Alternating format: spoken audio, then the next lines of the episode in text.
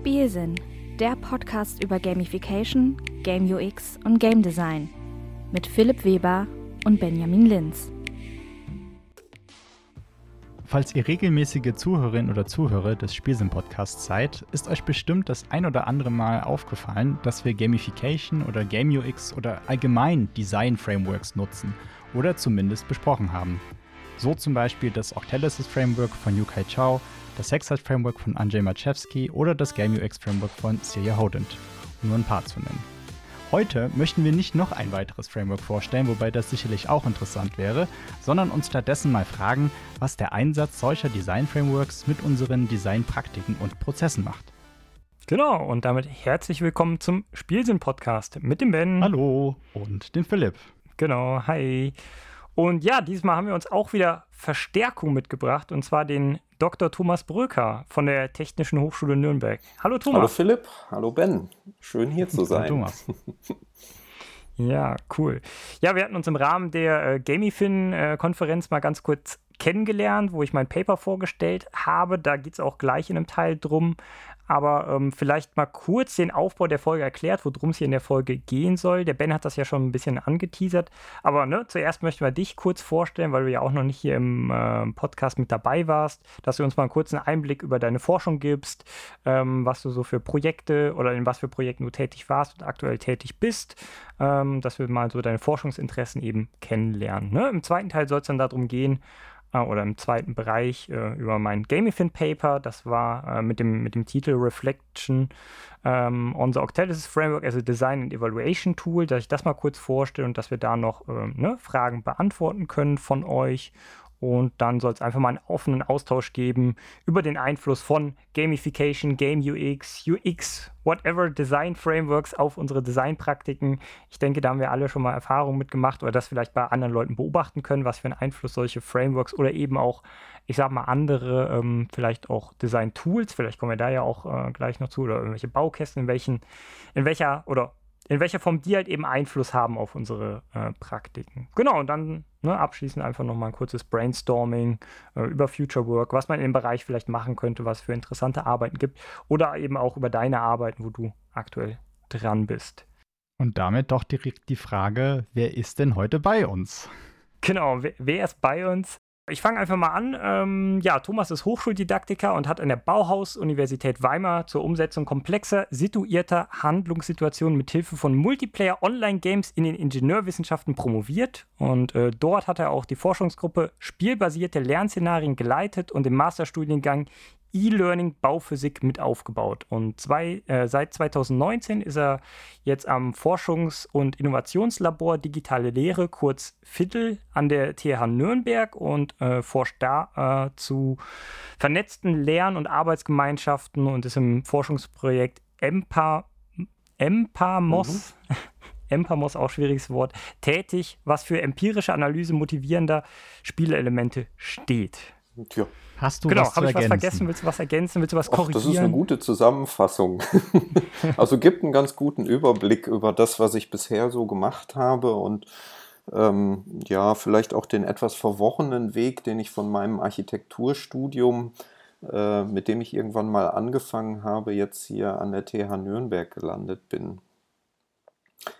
Mhm. Also du hast echt mit ähm, klassischer Architektur angefangen. Ja, ganz genau. Bachelor, Master oder was, äh, genau Ingenieur Ja, das war damals ne? noch ein Diplom-Studiengang. Ähm, Diplom. Und ja, genau. äh, ja letztendlich äh, bin ich damals in diese Bauphysik, da geht es ja um diese Themen Schall, energiesparendes Bauen, äh, Feuchteschutz und solche Dinge, äh, bin ich da reingeschlittert und zum anderen habe ich damals schon damit äh, ja, Projekte bearbeitet, wie man mit mit Hilfe des Internets komplexe Ideen oder Projekte vermitteln kann. Und das war dann die ideale Ausgangsbasis für das Jobangebot, was es damals in Weimar gab. Und so bin ich dann in Weimar gelandet und äh, ja, habe diesen Studiengang aufgebaut und bin dann eigentlich aufgrund dieser Idee, Mensch, da arbeiten Leute übers Internet zusammen und das machen doch äh, Spielerinnen und Spieler auch in diesen Multiplayer-Online-Games. Und da muss man doch irgendwas rausziehen können, was man dann auch wieder für Lehre und Lernen einsetzen kann. Mhm, mhm. Ja, spannend. Wenn du, wenn du sagst, so, ne, Multiplayer-Online-Games, ähm, vielleicht als einfache Einstiegsfrage, ähm, weil viele Leute, die zu Gamification vor. Ich finde das einfach spannend, ne, so als, als Einstiegsfrage mal, mal zu fragen, wie sieht es denn mit deiner eigenen Spielerfahrung aus, aktuell oder in der Vergangenheit? Hast du irgendwie eigene Spielerfahrung oder hast du das, sage ich mal, als außenstehende Person ähm, beobachtet, interessant gefunden und bist so an das Thema rangegangen? Oder hast du tatsächlich irgendwie eigene Erfahrung? Finde ich immer um, mal, ähm, mal spannend. Das, also also wegen mir auch analog und Brettspiele und sowas, ne? Weil viele Leute sagen ja, nee, nee, sie spielen ja gar nicht. Und dann aber du Brettspiele kannst auch Fangen oder nennen. Dame. Oder verstecken. nee, genau. also vor dem Studium und Anfang des Studiums habe ich äh, verschiedene Computerspiele gemacht. Ähm, und tatsächlich auch vorrangig Computerspiele. Ähm, wir haben dann während der Diplomphase haben wir Unreal Tourn Tournament äh, gespielt, mhm. äh, vernetzt übers Uni-Netzwerk. Äh, äh, also es war dann immer zum Abreagieren nach dem Arbeitstag. Ähm, dann habe ich eigentlich sonst lange nichts mehr gespielt. Und als wir dann diesen Studiengang entwickelt haben, und ich dann diese Idee hatte, Mensch, da es gibt doch Multiplayer Online-Games, nicht nur diese kleinen Netzwerkspiele. Und ähm, ja, habe dann rumgeguckt und ja, was gab es da? World of Warcraft habe ich irgendwie League of Legends und naja, ich bin so ein bisschen Science Fiction begeistert und bin dann bei EVE Online gelandet. Ah. Und ich habe dann, ich glaube, drei Jahre lang wirklich intensiv Eve Online gespielt.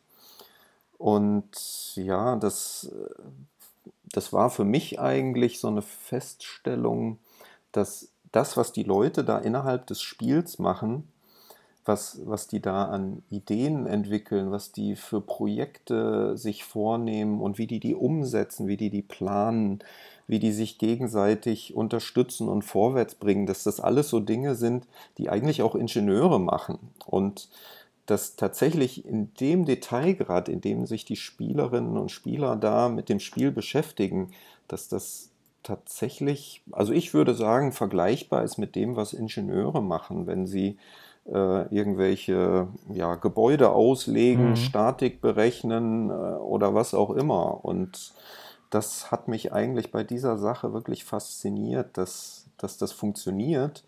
Und was ja wirklich außergewöhnlich ist, obwohl dieses Spiel so komplex ist und auch von den Spielern als sehr komplex beschrieben wird. Es gibt da so eine, so eine schöne Grafik, die Lernkurve äh, von EVE Online. Und äh, da gibt es dann so einen Vergleich mit, was weiß ich, World of Warcraft. Das steigt halt so ein bisschen an und flacht dann weiter ab. Und bei EVE Online, da geht das gleich äh, maximal nach oben. Dann gibt es oben noch so einen, äh, so einen Überhang, wo dann die Leute alle mhm. abstürzen. Und dann landet man irgendwann auf dem produktiven äh, Tableau der ganzen Sache. Und das funktioniert alles, ohne dass da irgendwelche Lehrenden sind, irgendwelche Professoren, die erklären, wie dieses Spiel funktioniert. Ne? Also das passiert alles innerhalb dieser Spielergemeinschaft und wo ich so denke, das wäre doch eigentlich äh, so eine Vision davon, wie Lernen eigentlich aussehen sollte, wenn man, wenn man sich in einem Studium auf ein Thema einlässt, was einen ja eigentlich interessieren sollte. Also, dass sich die Lerninhalte dann selbst erklären, so ein bisschen? Oder wie wäre so die Idealvorstellung? Oder was wäre dann die Rolle von den Lehrenden an der Stelle? Hm, na, es, das sind ja gar keine Lerninhalte, die da irgendwie liegen. Also es gibt ja keine so richtige Spielanleitung für EVE Online. Es gibt so ein Tutorial äh, ganz am Anfang, das stand lange in der Kritik, dass da viele dran scheitern, ist dann so ein bisschen verbessert worden. Und dann gibt es noch ein Wiki dazu und äh, ja, aber das, das äh, waren alles nur so also es war keine strukturierte Herangehensweise an das Ganze, sondern ähm, sie lernen tatsächlich voneinander. Ich habe das auch gemerkt, ich bin da eingestiegen Und ich hatte eigentlich sowas erwartet, so ein bisschen wie bei Star Wars, dass man da hier in seinem Millennium Falcon oder einem X-Wing mhm. oder was auch immer drin sitzt im Cockpit und dann seine Kurven fliegt und so weiter, andere Leute äh, auf, aufs Korn nimmt. Und das ist das aber ja gar nicht. Und ach, das Tutorial und so, das war alles so anstrengend. Und bis ich dann an diesen Punkt gekommen bin, dass ich irgendwann mal jemanden angesprochen habe, hey, wie funktioniert denn das eigentlich? Wo ich, der war gerade in meinem System, dann haben wir zusammen ein paar Missionen gemacht. Er hat mir äh, von seinen Fortschritten erzählt, wie er vorgegangen ist. Äh, und so sind wir dann so Stück für Stück weitergekommen und ja, irgendwann bin ich dann in so einer Corporation reingekommen, wo man tatsächlich in so einer größeren organisierten Gemeinschaft ist und da funktioniert das dann total super.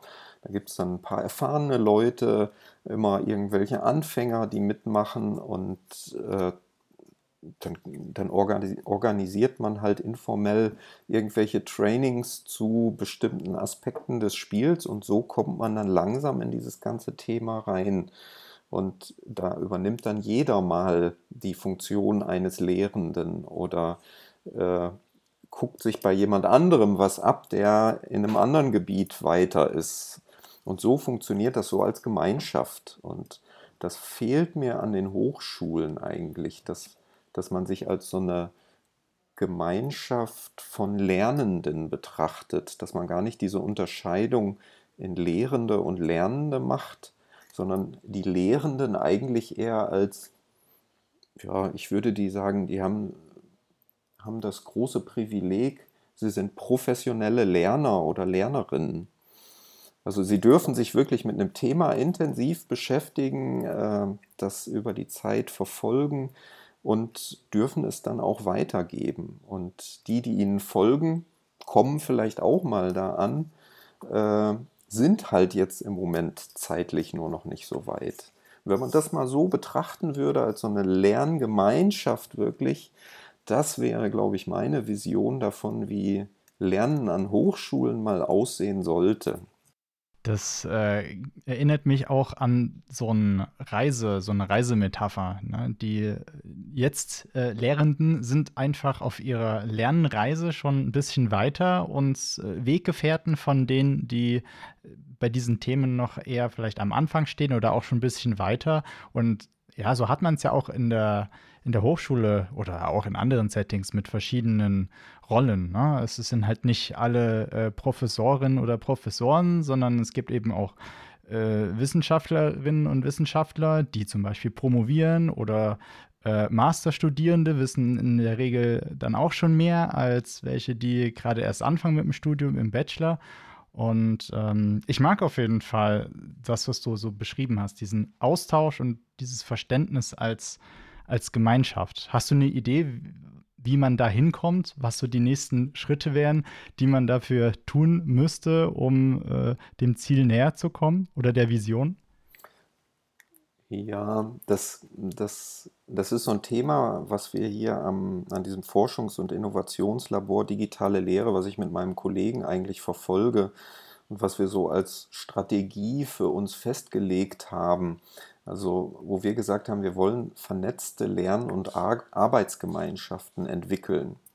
Und ähm, auch wenn wir jetzt, sage ich mal, diesen Titel digitale Lehre bei uns drin haben, sehen wir jetzt nicht zwingend ähm, digitale Tools als, als die Lösung auf dem Weg dahin, sondern eher dieser Gedanke, Gemeinschaften zu entwickeln und ja, dieses Miteinander zu gestalten und dann zu schauen, an welchen Stellen sind digitale Werkzeuge ein gutes Hilfsmittel. Und da kommt tatsächlich dann auch diese, dieses, ja, ich weiß gar nicht, ob ich es als Game Design Framework bezeichnen würde, aber da kommt dieses Empamos tatsächlich mit ins Spiel, weil ich bin dann hier an den Professor Thomas Voigt äh, geraten äh, in Nürnberg, habe gehört, ja, der beschäftigt sich auch mit dem Thema Spiele und Spielelemente. Und ja, wir sind da dann zusammengekommen und arbeiten jetzt mittlerweile zusammen in einem Projekt. Und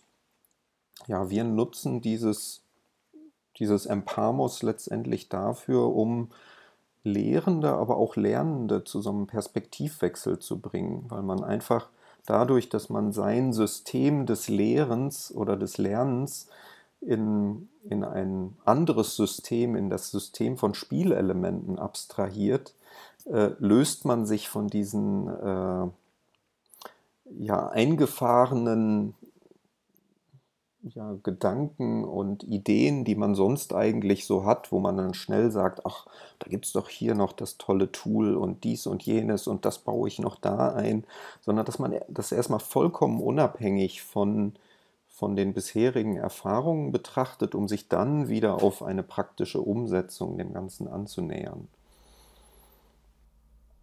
Mhm. Ja, interessant, äh, auf jeden Fall. Ich glaube, hier sollte mal kurz erwähnt sein, weil in der Folge mit ähm, äh, Athanasius Mazarakis hatten wir auch mal kurz den Namen Thomas Voigt tatsächlich auch in der Folge, wo es darum ging, um aktuelle Gamification-Forschung. Ne? Und ihr geht da so ran, wenn, wir, wenn ich das nur richtig da im Kopf habe, dass ihr äh, euch äh, Brettspiele ne, anguckt und dann quantitativ schaut, welche Elemente, ne, durch, vielleicht kannst du auch noch ein paar Sachen dazu sagen, bevor ich das irgendwie aus meinem Gedächtnis krame. Ne? Aber ihr geht quantitativ an Brettspiele ran. Wie geht ihr da? Äh, genau ran? Wie, wie sieht das aus? Und was ist dann diese, diese Toolbox, hatte ich gesehen, ne? Da gibt es so eine Art ähm, Game Thinking Toolbox. Was, was hat es damit auf sich? Aber genau, vielleicht fängst du mal erst mit dem, mit dem vorderen Teil an. Wobei du da, glaube ich, oder genau, in welchem Teil bist du eher involviert? In, in, genau. Na, wir sind im Moment in der Anwendung. Wir, wir wenden halt das, was, äh, was da ist, in verschiedenen Bereichen an. Und ähm, das ist mittlerweile ein interdisziplinäres Team aus äh, ja, Wissenschaftlern und anderen Interessierten äh, aus dem Bereich soziale Arbeit, äh, Betriebswirtschaft, Kultur ähm, und eben wir im Bereich Hochschulbildung, die das Ganze einsetzen.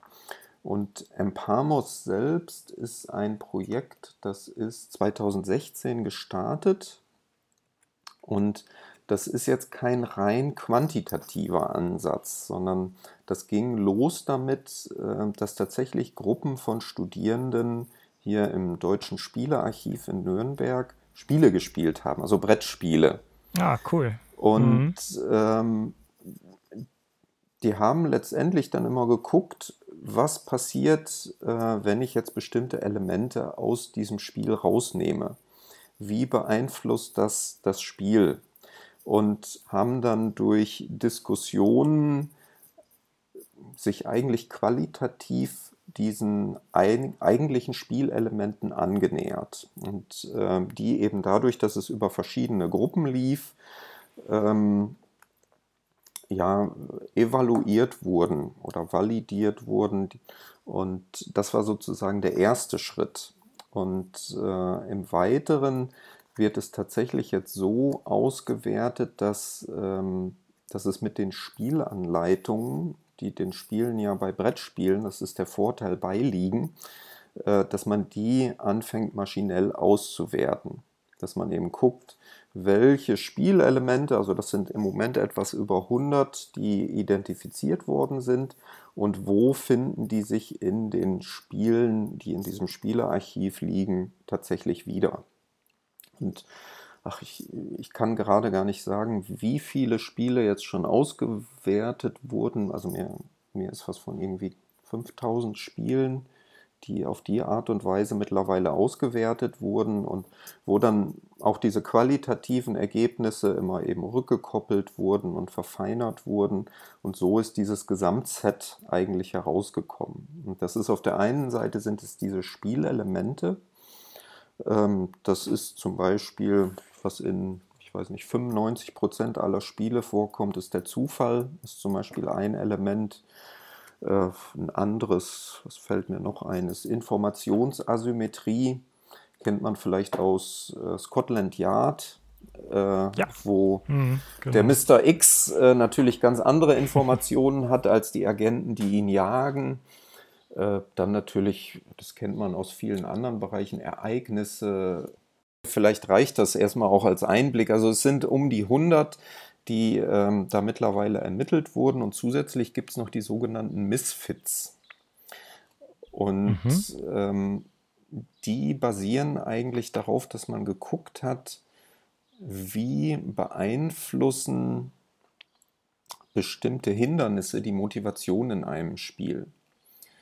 Und das sind dann so Karten wie äh, Spieldauer ist zu lang oder Spiel ist zu unübersichtlich oder ähm, das Ergebnis hängt zu stark an den äh, persönlichen Fähigkeiten. Äh, also auf die Art und Weise kann man sich einem Spiel so annähern und gucken, was ist eigentlich das Problem an der Stelle, warum es nicht so motivierend funktioniert, wie man sich das eigentlich vorstellt.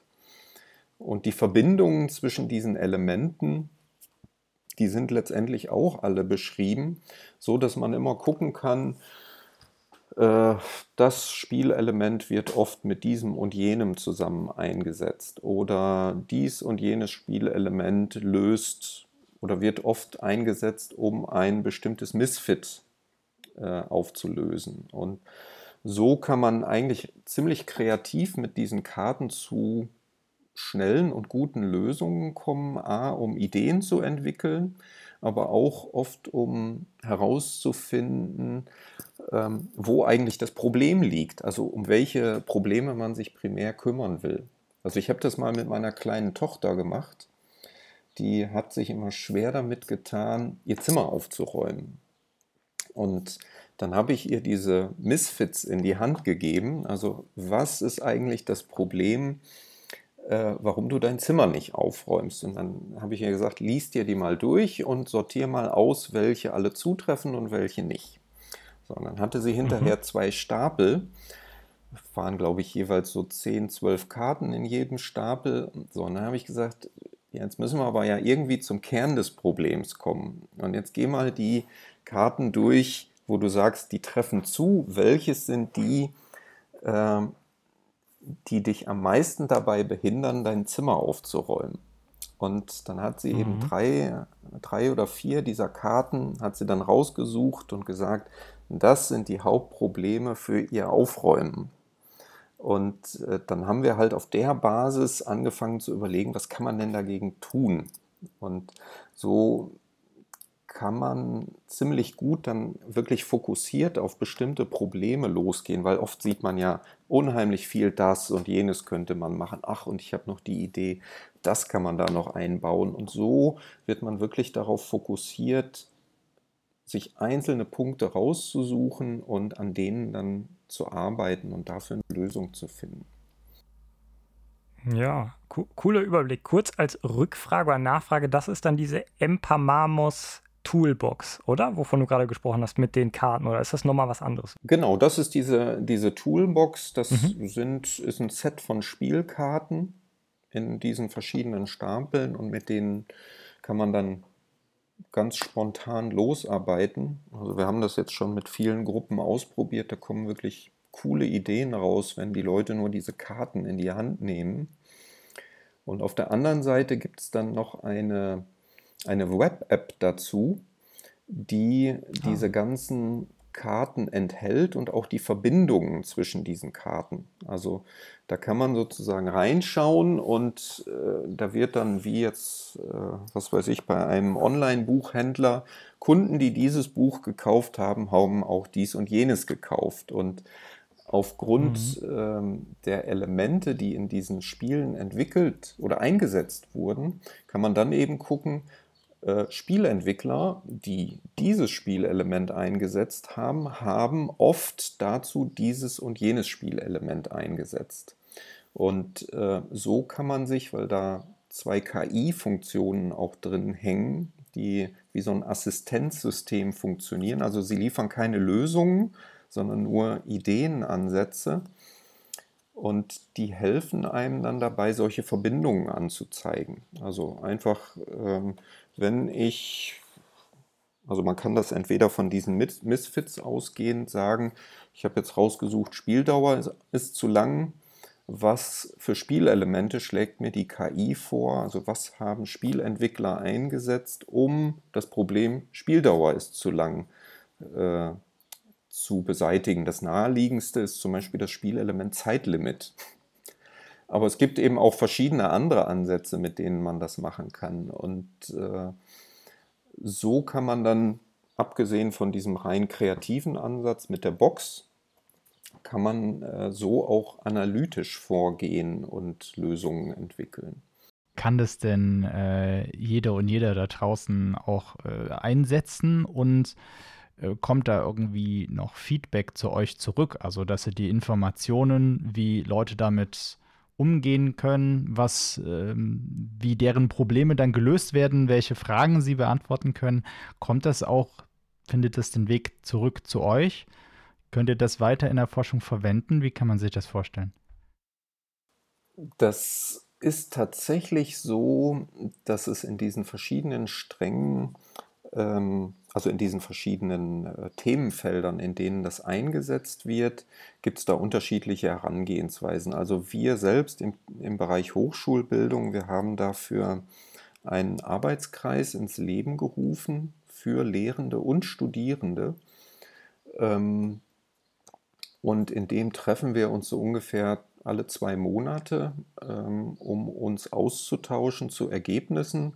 Zwischenzeitlich haben wir so Tandems oder Trios, äh, wo sich die Leute einfach zusammenfinden, um zwischenzeitlich in dieser Zeit, in diesen zwei Monaten äh, miteinander sich auszutauschen, über Probleme gemeinsam zu sprechen und äh, zu diesem gemeinsamen Treffen kommen dann eben alle zusammen und da wird dann letztendlich ausgewertet, was gab es für Probleme, was gab es für Ergebnisse, was gab es für Ideen.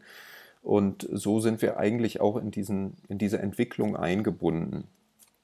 Und das kann grundsätzlich äh, im Hochschulbereich jeder nutzen. Ähm, es bedingt allerdings, ähm, dass man vorher so eine grundlegende Einweisung in das ganze System bekommt. Und dafür bieten wir dann entsprechend Workshops an, um, um in dieses Thema reinzukommen. Und dann kann man auch in diesen Arbeitskreis mit dazukommen. Also das, das ist so der Grundansatz. Und wenn man, das, wenn man da äh, diesen ersten Schritt gemacht hat, dann äh, kann man in diesen gemeinsamen Austausch mit, mit reingehen. Mhm. Das heißt, es ist im Moment noch nicht frei zugänglich, die, die Erkenntnisse da draus oder auch die Toolbox oder so ist da, kann man, ne, wenn man jetzt sagt, ach, klingt interessant, ähm, würde ich gerne mal ausprobieren, dann muss man sich tatsächlich an euch wenden, mhm. ne, über persönlichen Kontakt und dann darüber mhm. mehr erfahren, ja, oder? Genau. Mhm. mhm. Okay, gut. Ja, interessant, interessant. Hätte, glaube ich, auch definitiv Potenzial, wenn vielleicht das Forschungsprojekt mal abgeschlossen ist. Also weiß ich ja nicht, ne, ob vielleicht sowas auch im Antrag drin stand, das vielleicht mal frei zugänglich zu machen oder eben in irgendeiner Form, muss ja nicht frei sein, ne, in irgendeiner Form ähm, zu verwerten, dann die Projektergebnisse. Also das, das wird einerseits, ähm, wird es angeboten für Unternehmen und so weiter tatsächlich und da ist es kostenpflichtig auch ähm, okay. Mhm. Als Beratung dann? Ja, quasi, auch um ne? es oder, einzusetzen. Oder? Das geht bis dahin, dass man letztendlich zu einem Trainer oder zu einer Trainerin ausgebildet werden kann über diese, das ist so eine Modulausbildung, um das dann in einem Unternehmen einzusetzen und ja tatsächlich auch zielgerichtet damit Probleme äh, zu bearbeiten. Und in der ja, Hochschulbildung setzen wir es eben kostenlos ein. Da wir, bieten wir diese Workshops äh, über das Didaktikzentrum hier an und da kann also jeder einsteigen, wer möchte. Ich war letztens auch mal, weil da genügend Leute zusammengekommen sind in Koblenz äh, und habe da eine Gruppe äh, in das Ganze eingewiesen und ja, die die haben sich jetzt alle fleißig zum nächsten Treffen des Arbeitskreises angemeldet und da bin ich schon mal gespannt, äh, was die zu berichten haben, weil die haben das jetzt auch schon mit einer Gruppe Studierender eingesetzt. Mhm. Cool, cool. Klingt spannend auf jeden Fall. Also müsste ich, äh, juckt mich auch in den Fingern. Wenn ich mal Zeit habe, melde ich mich ja, auch gerne. mal. ich finde das auch super spannend. Also auf jeden Fall schon mal lieben Dank für den, für den Einblick an der Stelle. Hast du denn noch andere ähm, Projekte, in denen du mit tätig bist oder wo du ja gewisse Frameworks anwendest? Ähm, Also die Projekte, in denen ich involviert bin, die drehen sich letztlich alle um dieses Thema, um den Einsatz von Empamos und auch diese Vision vernetzte Lern- und Arbeitsgemeinschaften. Da zielt das Ganze drauf ab. Äh, wir haben jetzt schon mal ein, eine positive Begutachtung eines neuen Projekts, mit der wir ähm, die, ja, die äh, digitalen Tools von Empamos auch weiterentwickeln können, so dass man da tatsächlich Projekte auch anlegen, abspeichern und gemeinsam an so einem digitalen Kartentisch arbeiten kann. Das fehlte im Moment noch und war jetzt zur Corona-Zeit schon immer ein Hindernis, äh, weil ja, es macht einfach Spaß, wenn man mit einer Gruppe zusammen am Tisch mit diesen Karten sitzt. Das haben wir jetzt im Sommer gemerkt, wo wir das nach zwei Jahren zum ersten Mal wieder machen konnten. Das, das entwickelt so eine Dynamik. Und wenn alle per Zoom oder irgendeinem anderen Videokonferenztool vor ihren eigenen Karten sitzen und dann muss man immer abgleichen, welche hast du jetzt gelegt äh, und dann muss man das noch wieder nachlegen und abgleichen. Das, hemmt. Also das ist, ist mhm. einfach eine Bremse in diesem, in diesem ganzen Ablauf. Wir haben uns dann so ein bisschen mit äh, so Whiteboard-Tools beholfen, aber das ist trotzdem nicht, nicht so wirklich eine wirklich tolle Lösung. Und ja, deswegen freuen wir uns darauf, wenn wir das dann hoffentlich äh, da weiter ausbauen können. Und ja, abgesehen davon, ähm, verfolge ich eigentlich noch das Ziel meiner Erfahrungen mit EVE Online, wo ich im Prinzip auch Designprinzipien abgeleitet habe, die eigentlich dazu führen, dass da dieses situierte Lernen örtlich und zeitlich flexibel stattfindet. Und das ist jetzt natürlich in der digitalen Spielwelt und das andere sind aber Elemente aus Brettspielen. Und Dazwischen ist irgend so ein Skalierungssprung, weil Brettspiele kann man nicht so einfach äh, skalieren. Also Monopoly könnte man jetzt sagen, okay, wir machen das, äh, das Spielfeld größer, bauen noch ein paar Straßen rein äh, und dann können da zehn Leute mitmachen. Aber dann wird einfach das Problem auftreten, es wird zu langweilig für die, die gerade nicht dran sind, weil, weil bis die wieder an der Reihe sind, äh, ist der Spielspaß vorbei. Also das funktioniert nicht. Mhm. Und wenn er denn überhaupt aufkommt, äh, wenn denn äh, neun von den zehn dann eigentlich äh, immer frustrierter werden über das äh, über die Zeit und äh, vielleicht das äh, Spiel auch vorher beendet wird, ja. als es eigentlich vorgesehen ja, ist. Genau, wo Mo Monopoly aus meiner Sicht sowieso nicht so richtig motivierend ist. Ähm, ich glaube, als Kind war das vor allen Dingen, weil man mit den dicken Geldscheinstapeln spielen konnte. Das war die größte Motivation. Ja, aber das, das ist ja mit anderen Spielen auch nicht anders, dass man, man ist an diesen Spieltisch gebunden und an die Größe, die damit äh, zur Verfügung steht. Und diese tatsächlichen massively Multiplayer Online Games, die haben ja echt Zehntausende von Spielern gleichzeitig und dieses Hochskalieren, das ist, finde ich, im Lernen noch nicht gelungen. Also das, das funktioniert einfach noch nicht. Und das ist eigentlich so ein, so ein Punkt, der, der mich interessiert und den, den ich sozusagen neben diesen anderen Projekten weiter verfolge. Wie stellt man diese Verbindung her zwischen meinen Erkenntnissen aus diesem Massively Multiplayer Online Game EVE Online und wie kriegt man da jetzt so eine Kopplung zu den Brettspielen tatsächlich hin? Wie kann man darauf aufbauen? Hm. Ja, weiß ich jetzt auch gerade nicht, wie man am besten vorgeht, aber mir fällt gerade eingenommen, weil du Eve Online äh, nochmal genannt hattest, so als Element vielleicht oder gerade auch am Anfang meintest du, du hättest einen gefunden, der hätte dir ein bisschen die Spielwelt erklärt.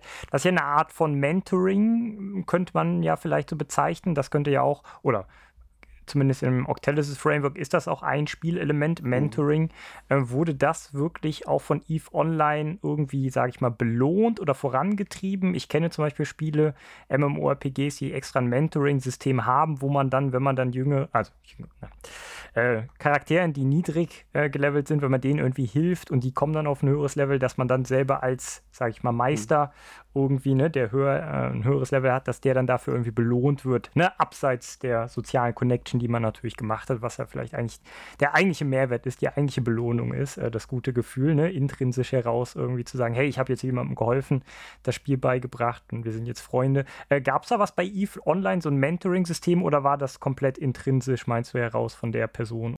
Also nicht wirklich. Also ich habe es jetzt schon einige Jahre nicht mehr gespielt, beziehungsweise immer mal nur mhm. reingeschaut wieder. Aber ein wirkliches Mentoring-System, so wie du das jetzt geschildert hast, gab es da nicht. Es gibt so einen Kanal, da, da kann man Hilfe finden innerhalb des Spiels. Und das sind auch Spieler, ich kann dir allerdings nicht sagen, ob die irgendwie belohnt oder entlohnt werden dafür. Ich glaube nicht. Also das, wie es aus meiner Sicht funktioniert, da ist tatsächlich, dass man innerhalb einer Corporation, einer Gemeinschaft darauf angewiesen ist, mehr Leute zur Unterstützung zu haben. Und damit diese Unterstützung funktioniert, damit ich meine Ziele verwirklichen kann, brauche ich Leute, die das gut können. Und das heißt, mein Ansporn ist, damit ich meine Ziele erreiche oder damit man die gemeinschaftlichen Ziele erreicht, muss man alle ein Stück vorwärts bringen. Und das würde ich eher als den Kern bei der ganzen, äh, ja, bei diesem Mentoring äh, innerhalb des Spiels sehen. Mhm. Ja, also super spannend. Also finde ich auch cool, dass du da so diese EVE Online-Erfahrung hast. Da liest man ja immer mal wieder drüber in ne, Publikationen, wenn es um Gamification geht oder sowas. Aber ehrlich gesagt, also ich kenne zumindest keinen, der, glaube ich, bisher irgendwie selber EVE Online-Erfahrung hatte. Vielleicht, ne, tut mir leid, falls ich gerade irgendwie einen nicht auf dem Schirm habe oder so. Aber ich fand das auch immer spannend. Ich habe mir nur mal eine Stunde oder sowas mal Tutorial oder ne, irgendwie so ein bisschen ich glaube, mal eine Stunde von, von angeschaut und da war das eben der Tutorial-Bereich und da versteht man das so überhaupt nicht, ne? Diese Komplexität von dem Spiel. Man liest darüber nur, dass irgendwie die verrücktesten Sachen, Cues, ne, irgendwie da abgelaufen sind, wo sich irgendwie Leute zusammengetan haben und ich glaube, da kann man auch eigenes Geld irgendwie rein investieren oder was irgendwie. Also, ne, man liest halt immer irgendwie verrückteste Stories, was da alles irgendwie geschieht, dass da irgendwer die und die Leute, so und so viele Leute angeheuert hat, die dann für einen gearbeitet haben und dann konnte der den anderen Clan irgendwie übernehmen und ähm, also, ja, kann man bestimmt viel daraus lernen und also ich glaube, da müsste man wahrscheinlich irgendwie zwei Stunden über EVE Online reden, um das komplett zu verstehen, ist. mindestens. Ne? Ja, also ja. da reicht dieser Tutorial-Einstieg auch tatsächlich nicht. Also das, da, nee. da versteht glaub man das ich, noch nicht. Und es gibt auch einige Veröffentlichungen zu EVE Online, die sich tatsächlich mit diesem, mit diesem Onboarding-Prozess tatsächlich auseinandersetzen ja. mhm. und die letztlich auch sagen, das ist schon so gewollt dass, äh, dass das so ein schwerer Einstieg ist, weil man nicht jeden da haben will. So würde ich das mal zusammenfassen. Finde ich auf jeden Fall ein interessanter Aspekt an der Stelle. Ich habe mich auch schon gefragt, na, wie ist es halt vom, vom Game Design? Ist das äh, Onboarding äh, gezielt so intendiert, dass es eben einen höheren Anspruch vielleicht hat oder eine höhere Komplexität aufweist? Ähm, aber ja, zu diesem Onboarding-Thema kann man ja auch viel reden. Da hatten wir ja auch schon mal eine Folge drüber gemacht, äh, die 14, glaube ich, an der Stelle. Ähm, und worüber wir auch eine Folge gemacht haben, ähm, ist das äh, Octalysis Framework, was wir ja auch schon immer mal verwenden. Und um da mal den Bogen zu schließen, äh. Philipp hat sich nämlich auch mal dieses Octalysis Framework genommen und unter anderem an der Uni eingesetzt durch Studierende und mal geschaut, wie kommen die denn damit klar. Und äh, genau, Philipp, er, erzähl mal, stell vielleicht, außer es gibt noch eine genau, abschließende Frage oder so vor, was, was ist denn da genau passiert? Ja, ja, genau. Ich stelle mal ganz kurz das äh, Paper vor. Das haben wir auf der Gamifin 2022 vorgestellt. Und ähm, genau, ähm, von mir, Laura Grönewald und Thomas Ludwig veröffentlicht mit dem Titel Reflection on the Octalysis Framework as a Design and Evaluation Tool. Ähm, insgesamt haben wir da eine super große Literaturstudie gemacht und ich sag mal ganz platt, haben wir halt einfach mal Octalysis Framework in Google Scholar eingegeben, uns alle Dokumente runtergeladen, die man dazu finden konnte. Das waren tatsächlich gar nicht so viele, also waren schon einige, ne? aber wir hatten irgendwie 344 Artikel dann insgesamt. Dann haben wir ähm, uns angeguckt, wie die äh, das Octalysis Framework bisher genutzt haben und eigentlich, also ne, dann haben wir da auch verschiedenste Auswertungen gemacht. Zum Beispiel wird das eher äh, fast 50 Prozent der Leute, die das Octalysis Framework ähm, genutzt haben, nutzen das halt im Bildungskontext tatsächlich, um Bildung zu gamifizieren.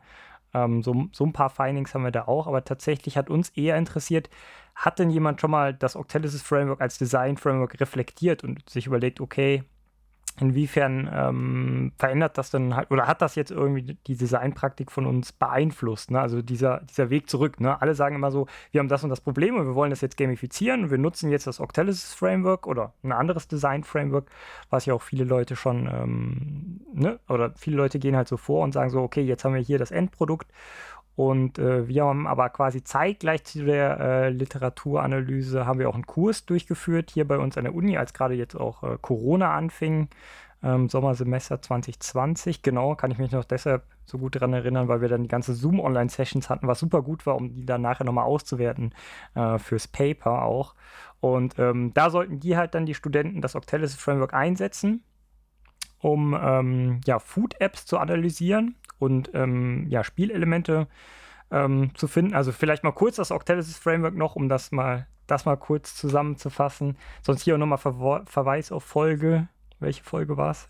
5, genau, Verweis auf Folge 5, wo wir das Octalysis Framework mal im Detail besprechen. Aber prinzipiell gibt es da so acht Core Drives, so acht Motivatoren und einer davon zum Beispiel ist Core Drive 1, Epic Meaning und Calling, also ähm, ne, Spiele spielen macht Spaß oder allgemein Tätigkeiten ausüben machen Spaß, wenn man irgendwie so das Gefühl hat, hey, man bewegt hier was, man hat irgendwie so ein episches Gefühl, kann irgendwie die Welt retten, ist irgendwie wichtig für die Story, für die Handlung, wichtig für die Tätigkeit, wichtig für den Job vielleicht auch, wenn man es auf andere Tätigkeiten überträgt. Ne, und dann haben, hat man aber zum Beispiel auch, ähm, wir hatten ja gerade auch schon mal Zufall mit drin, das wäre dann zum Beispiel Core Drive 7, ähm, Unpredictability und Curiosity, wo es halt darum geht, okay, wie kann man halt so das Gefühl äh, oder wie kann man das Neugierdegefühl ansprechen. Ne? Und dann hat der Yukai Chao insgesamt mehr als 100 ähm, Game Design Elemente darum angeordnet, um diese acht Core Drives, die dann hauptsächlich immer, ja, die, also jede, jede, diese Day, jedes dieses Game Design oder ein Game Design Element, andersrum, ein Game Design Element kann halt mehrere Core Drives ansprechen, aber er hat die halt dann trotzdem einem Haupt Core Drive zugeordnet und sagt dann halt zum Beispiel sowas wie, ähm, Ne, jetzt auch ganz einfach irgendwie Random Rewards, dass man halt zufällig Belohnungen zwischendurch bekommt oder Easter Eggs, ne, die man dann, äh, die halt Entwickler dann speziell an versteckten Orten im, in der Welt verstecken.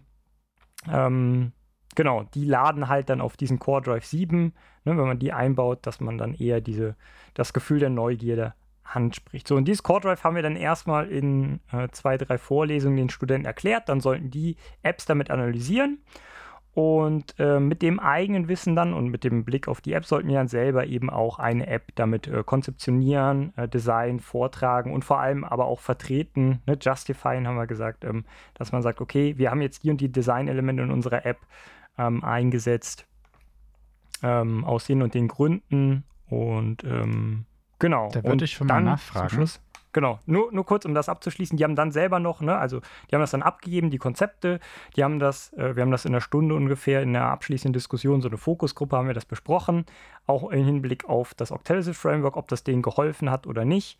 Äh, und dann haben die halt noch schriftliche Reports abgegeben, wo die das auch nochmal reflektieren sollten ne, und ihren, ähm, ihre Konzepte vorstellen sollten. Genau, also das haben wir gemacht und dann haben wir das zusammengeworfen. Aber genau, Ben, genau, oder wenn es zwischendurch ja. Fragen gibt. genau, du hast ja gesagt, in, in zwei oder drei Einheiten wurde da das Ganze vermittelt. Das Octalysis Framework habe ich ja auch schon von anderer Seite wahrgenommen, ist halt schon sehr komplex. Es ist sehr, sehr detailliert ausgebaut und ähm, lässt sich ja vor allem für die Analyse einsetzen, aber Design ja möglicherweise auch, sprechen wir vielleicht auch noch äh, später drüber. Aber wie, ähm, wie ist denn das äh, rübergekommen? Wie haben die Studierenden das denn ähm, begriffen, reicht da die, die Zeit für oder was war so das, das Learning auch von, von deiner Stelle an der? Mhm, mhm. Ja, also man braucht auf jeden Fall schon ein bisschen Zeit dafür, ne? Und im besten Fall, wir haben das auch ähm, auf einer Lernplattform, das ganze Buch halt zur Verfügung gestellt, ne? Also ich sag mal, im besten Fall liest man halt auch das ganze Buch dazu, aber das sind halt irgendwie, ich habe es jetzt nicht mehr ganz im Kopf, aber irgendwie 350 Seiten, aber die sind halt einfach geschrieben, ne? Also von der Sprache her stimmt, einfach ja. und sind jetzt keine DIN A4-Seiten oder sowas. Ähm, also ist das gar nicht so viel, wie es auf dem äh, auf den ersten Blick wirkt. Vielleicht sind es auch noch mehr Seiten. Auf jeden Fall ist es schon ein Schinken, wo man sich halt ne, zu überwinden muss, das Ding zu lesen. Ähm, aber ja, sonst von der Zeit, man braucht halt ein bisschen Zeit. Ne? Also die Rückfrage kam auch tatsächlich bei der, ähm, bei der Gamifin-Konferenz, wie lange man dafür braucht. Aber ich denke mal, ne, wenn man so ganze Tage dafür nimmt, ach, ne, wenn man es jetzt so als Workshop oder so anbieten würde, würde ich schon so zwei Tage oder sowas ne, einplanen. Auch allein die Beispiele. Ne? Aber hängt auch davon ab, das habe ich da nämlich auch gefragt, wie game-affin schon jemand ist. Ne? Jetzt habe ich hier gerade einfach mal so Easter Egg erwähnt und das ein bisschen erklärt. Ne? Aber wenn man jetzt jemanden hat, der keine Ahnung hat von Spieldesign und wenn man dann irgendwie, sage ich mal, schon so Abkürzung für Spieldesign-Elemente benutzt, die man halt als selbstverständlich ansieht, wenn man irgendwie aus der Gaming-Szene kommt und wenn man die dann erklären muss, dann braucht es natürlich viel mehr Zeit, ne? wenn man jetzt erklären muss, was ist eine Lootbox, was sind Easter Eggs, ähm, was heißt Spawning, ähm, keine Ahnung. Ne? Es gibt ja einen ganzen Fachthermos rund ums Gaming oder Fachtermini und ähm, das kostet halt viel Zeit, habe ich da gemerkt. Ne? Und generell würde ich sagen, wir haben am Anfang gefragt, wie spielaffin die waren hatten wir, glaube ich, zwei, drei dabei, die gesagt haben, ah, mit Games und Gamification habe ich nicht so viel zu tun gehabt, aber der Großteil, äh, also die anderen, also waren insgesamt auch nur sie, äh, zehn Leute, genau, die anderen sieben oder acht, die haben halt schon gesagt, ja, schon, schon vertraut mit Spielen und mit dem Vokabular.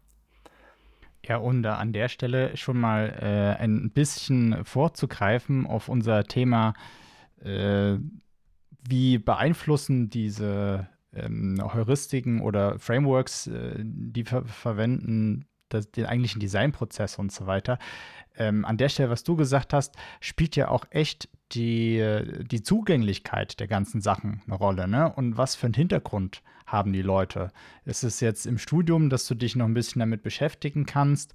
ähm, bist du wirklich äh, Wissenschaftlerin und beschäftigst dich wirklich sehr, sehr krass damit und guckst, was andere gemacht haben? Oder willst du sowas vielleicht auch im Unternehmenskontext einsetzen und ähm, hast aber vorher vielleicht was ganz anderes gemacht und dir fällt da, fehlt da komplett der Zugang. Ne? Also so diese, diese diversen Frameworks, also nicht nur Actalysis, äh, für wen sind die wie wie zugänglich. Und gerade für so eine äh, praktische Verwendung, auch eben außerhalb der, der wissenschaftlichen äh, Blase, sage ich mal, ähm, gibt es ja sicherlich auch noch einige Sachen, die man da ändern müsste.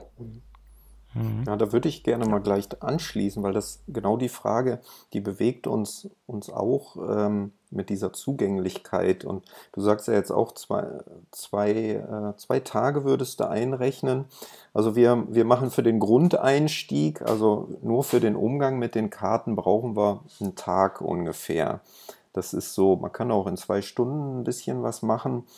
Und da ist es so, die Leute können dann mit den Karten schon relativ gut arbeiten, weil, ähm, weil die einzelnen Elemente beschrieben oder definiert sind. Und dann gibt es zusätzlich noch so Erschließungsfragen, die man an seine eigene Situation stellen kann.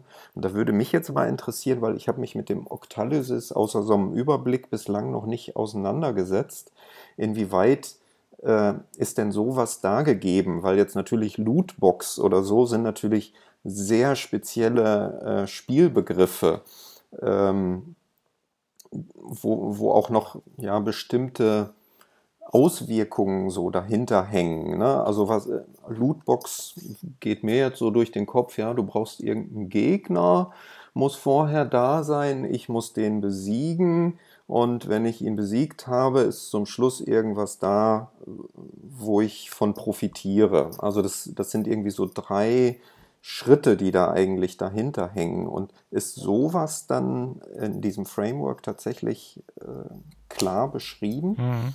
Zumal es ja, um da noch kurz einzuhaken, äh, Lootbox ja speziell aus dem digitalen Bereich kommt und es ja auch interessant wäre, ob das Spielelement an sich im analogen ähm, auch so möglich ist. Mhm, mhm. Genau, vielleicht da gerade mal zu dem Beispiel der Lootbox. Ich glaube, er nennt es sogar in seinem Framework äh, Mystery Box und nicht Lootbox, nur um da kurz mhm. das vom Wording her klarzustellen. Aber im Endeffekt meint er da ähm, eine Lootbox, so wie ich das zumindest von meinem Verständnis von Lootbox und Mystery äh, Box sehe. Und genau, in seinem Buch erklärt er halt auf, ich sag mal, jedes Game Design erklärt er da halt so, welches er da anordnet um seine 8 Core Drives auf zwei bis drei Seiten, auch relativ kurz und prägnant, aber ich sag mal, das sind dann trotzdem irgendwie, also nicht so kurz wie auf euren Karten, ne? Das wären dann bestimmt ja, ich sag mal, zwei, drei oder zwei bis fünf Minuten Lesezeit oder sowas für jedes Element. Und wie gesagt, dann hat er halt da seine 150 Elemente. Es gibt halt auch noch andere Varianten, wie man die lernen kann. Er hat auch YouTube-Videos und sowas, wo er die kurz erklärt, auch in ne, zwei bis fünfminütigen Videos. Er hat mittlerweile auch so ein, äh, eine Lernplattform, wo man das halt dann äh, lernen kann. Octalysis Prime heißt das und wo er dann auch regelmäßig, wenn er sagt, hier, jetzt hat er ein neues äh, Design-Element gefunden, was er jetzt irgendwie nicht einordnen kann, wo er dann halt neuen Content ähm, auch hochlädt. Ne? Aber das macht so ein bisschen, also das Schöne ist halt dadurch, also ich sag mal so, diese, du meinst ja auch in zwei Stunden kann man schon ein bisschen was machen. Das Schöne ist, diese acht Core-Drives, die sind halt relativ fix. Und wenn man die halt im Kopf hat, kann das halt auch schon helfen, um auf irgendwelche Ideen zu kommen, dass man sagt, hey, spreche ich denn irgendwie den Aspekt der Neugierde in meinem Spiel denn schon an? Ne? Was könnte ich denn machen? Ne? Und dann ist das andere quasi nur, sind so ein bisschen Inspiration zu sagen, okay, bieten sich jetzt bei mir gerade irgendwie Mystery Boxes an, bieten sich bei mir Easter Eggs an, bieten sich bei mir irgendwie andere zufällige Belohnungen an, ähm, ne? was könnte man noch machen? Ähm, das ist dann mehr so ein bisschen Inspiration. Wenn man diese acht Core Drives im Kopf hat, ähm, halte ich die für fast am wichtigsten. Ne? Ähm, Genau, und da dann vor allem diese Nuancen noch, das, das kam auch gut bei den ähm, Studenten an, das hatten die auch nochmal hervorgehoben. Das ist quasi Octalysis Level 1, wenn man die Gesamterfahrung so als eines sieht, als, ich sag mal, als ein Brei, was ja ich würde schon sagen, viele Frameworks machen. Und dann gibt es aber noch Octalysis Level 2 und 3.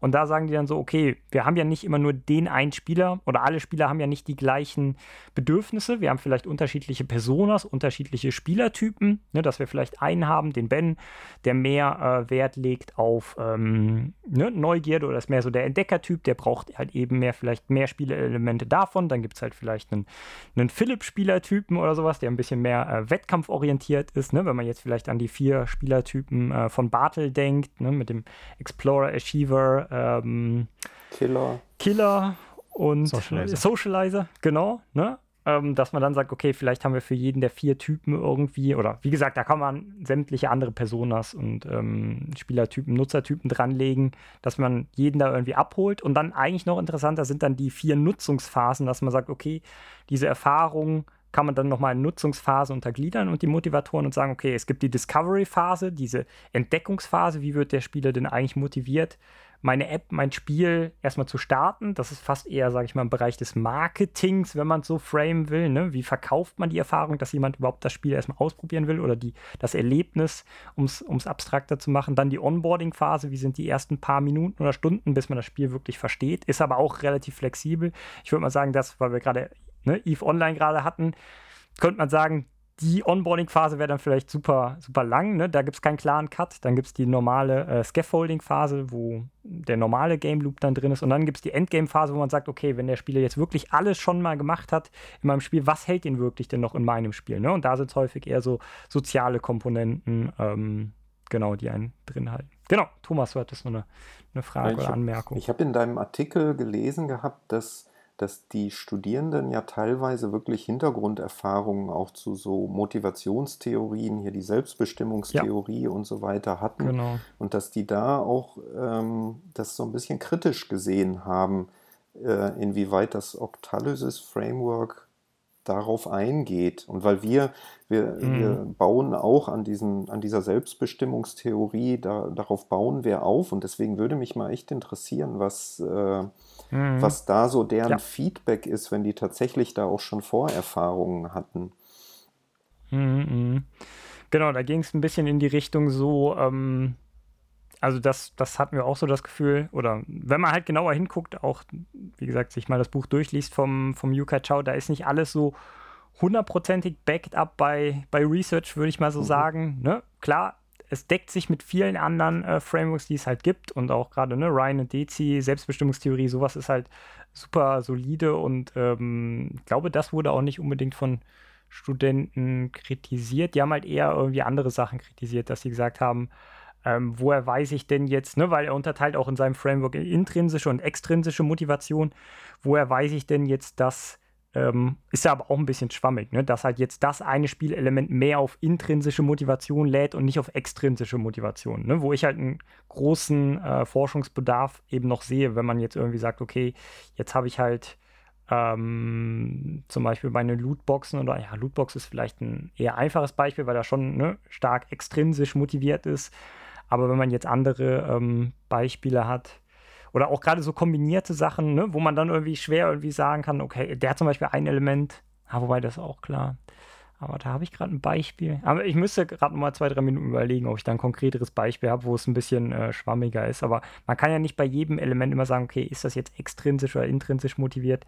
Und da ging halt so ein bisschen ähm, ähm, Kritik hin. Oder genau, ein, ein anderer Punkt ist auch, da bin ich auch ein bisschen skeptisch. Er hat ein Element, da ist vielleicht das ein besseres Beispiel, nennt sich Magnetic Caps. Da sagt er, wenn etwas limitiert ist, ne, hat man ja häufig bei ähm, Dungeons oder sowas, wenn man jetzt an WoW denkt, dass man halt so diese Raids äh, nur zweimal die Woche machen darf, nur siebenmal die Woche und dann versucht man die halt maximal ne, alles rauszuholen in der Woche und dann wirklich zweimal oder siebenmal diese Runs zu machen. Ne? Und das nennt er halt Magnetic Caps und sagt, ähm, wenn das halt wirklich so der Fall oder ne, wenn man was limitiert, dann machen Leute das auch mehr.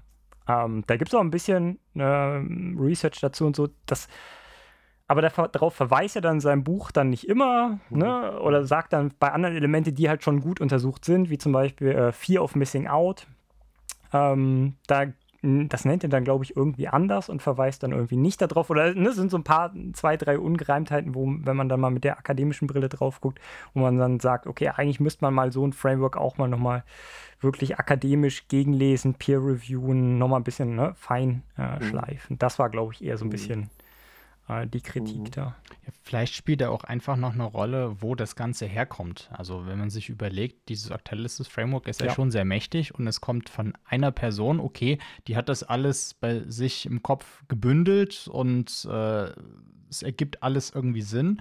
Ähm, aber so ist das ja, habe ich mir gerade überlegt, auch mit vielen anderen Sachen. Auch wenn es unterschiedliche Kontexte sind, die Frameworks, die wir jetzt schon bisher so genannt haben, sei das jetzt Hexat, äh, wo Maschewski dahinter steckt, oder auch ähm, das äh, Game UX Framework von C.A. Hodent, äh, wobei das halt weniger ein ähm, Prozessmodell ist als eher eine Begriffsverständigung. Ähm, das sind alles immer so Gedanken von, von einer Person. Und ich glaube, es gibt auch Forschung zu, äh, zumindest im Rahmen Gamification, zu Frameworks, die eben dann wirklich noch weiter evaluiert worden sind und eben von äh, forschenden Gruppen zusammengestellt wurden. Ich weiß nicht, vielleicht ähm, steckt ihr da tiefer drin. Ähm, aber das ist sicherlich, spielt das auch irgendwo eine Rolle. Ich weiß jetzt nicht, was da mein, mein Endfazitpunkt ist, aber vielleicht gebe ich den Ball auch ja, einfach ja. mal weiter mit dem Gedanken. Nee, äh, genau, was halt da so der Fall ist, ne? Also der Yuka Chow, der hat halt auch viel, ne, selber eigene Spielerfahrung, ne, ethnografische, autoethnografische Erfahrung kann man ja mal so nennen und schreibt halt da viel zusammen, verweist aber dann halt schon aber auch ne, in seinem Buch auf diverse andere Literaturen so und bringt das zusammen. Ähm, aber ja, wenn man jetzt zum Beispiel ein anderes Framework oder ich glaube, es ist eigentlich, ne, die Gameful Design Heuristics, die hatten wir auch mal von Tondelo et al. Ähm, wenn man die zum Beispiel nimmt, der baut zum Beispiel auf dem Octalysis Framework dann auf, aber eben auch noch auf anderen Frameworks und leitet das dann daher ab. Ne? Also es ist halt immer so ein bisschen die Frage, was dann wirklich wissenschaftlich fundiert ist. Mhm.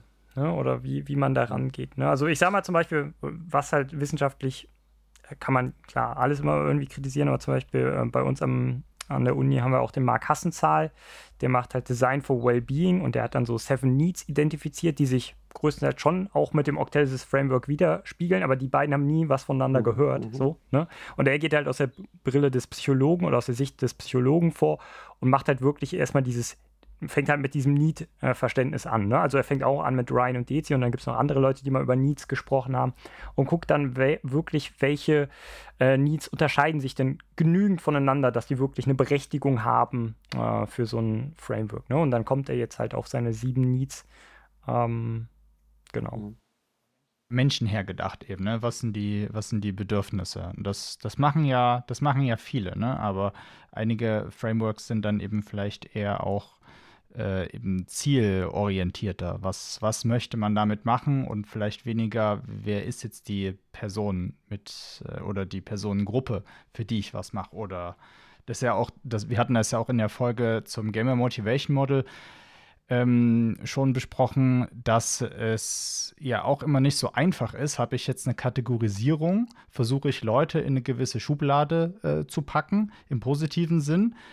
Oder ähm, habe ich auf der anderen Seite eher so Skalen in verschiedenen Ausprägungen? Ne? Also so diese Diskussion Types versus Traits, dass äh, die Traits, diese Merkmalsausprägung äh, ja häufig mehr noch was sagt über die einzelne Person, aber vielleicht gerade wenn man im Designprozess ist, es einfacher ist, dass ähm, von so äh, Extremen her zu denken oder verschiedenen Motivationen.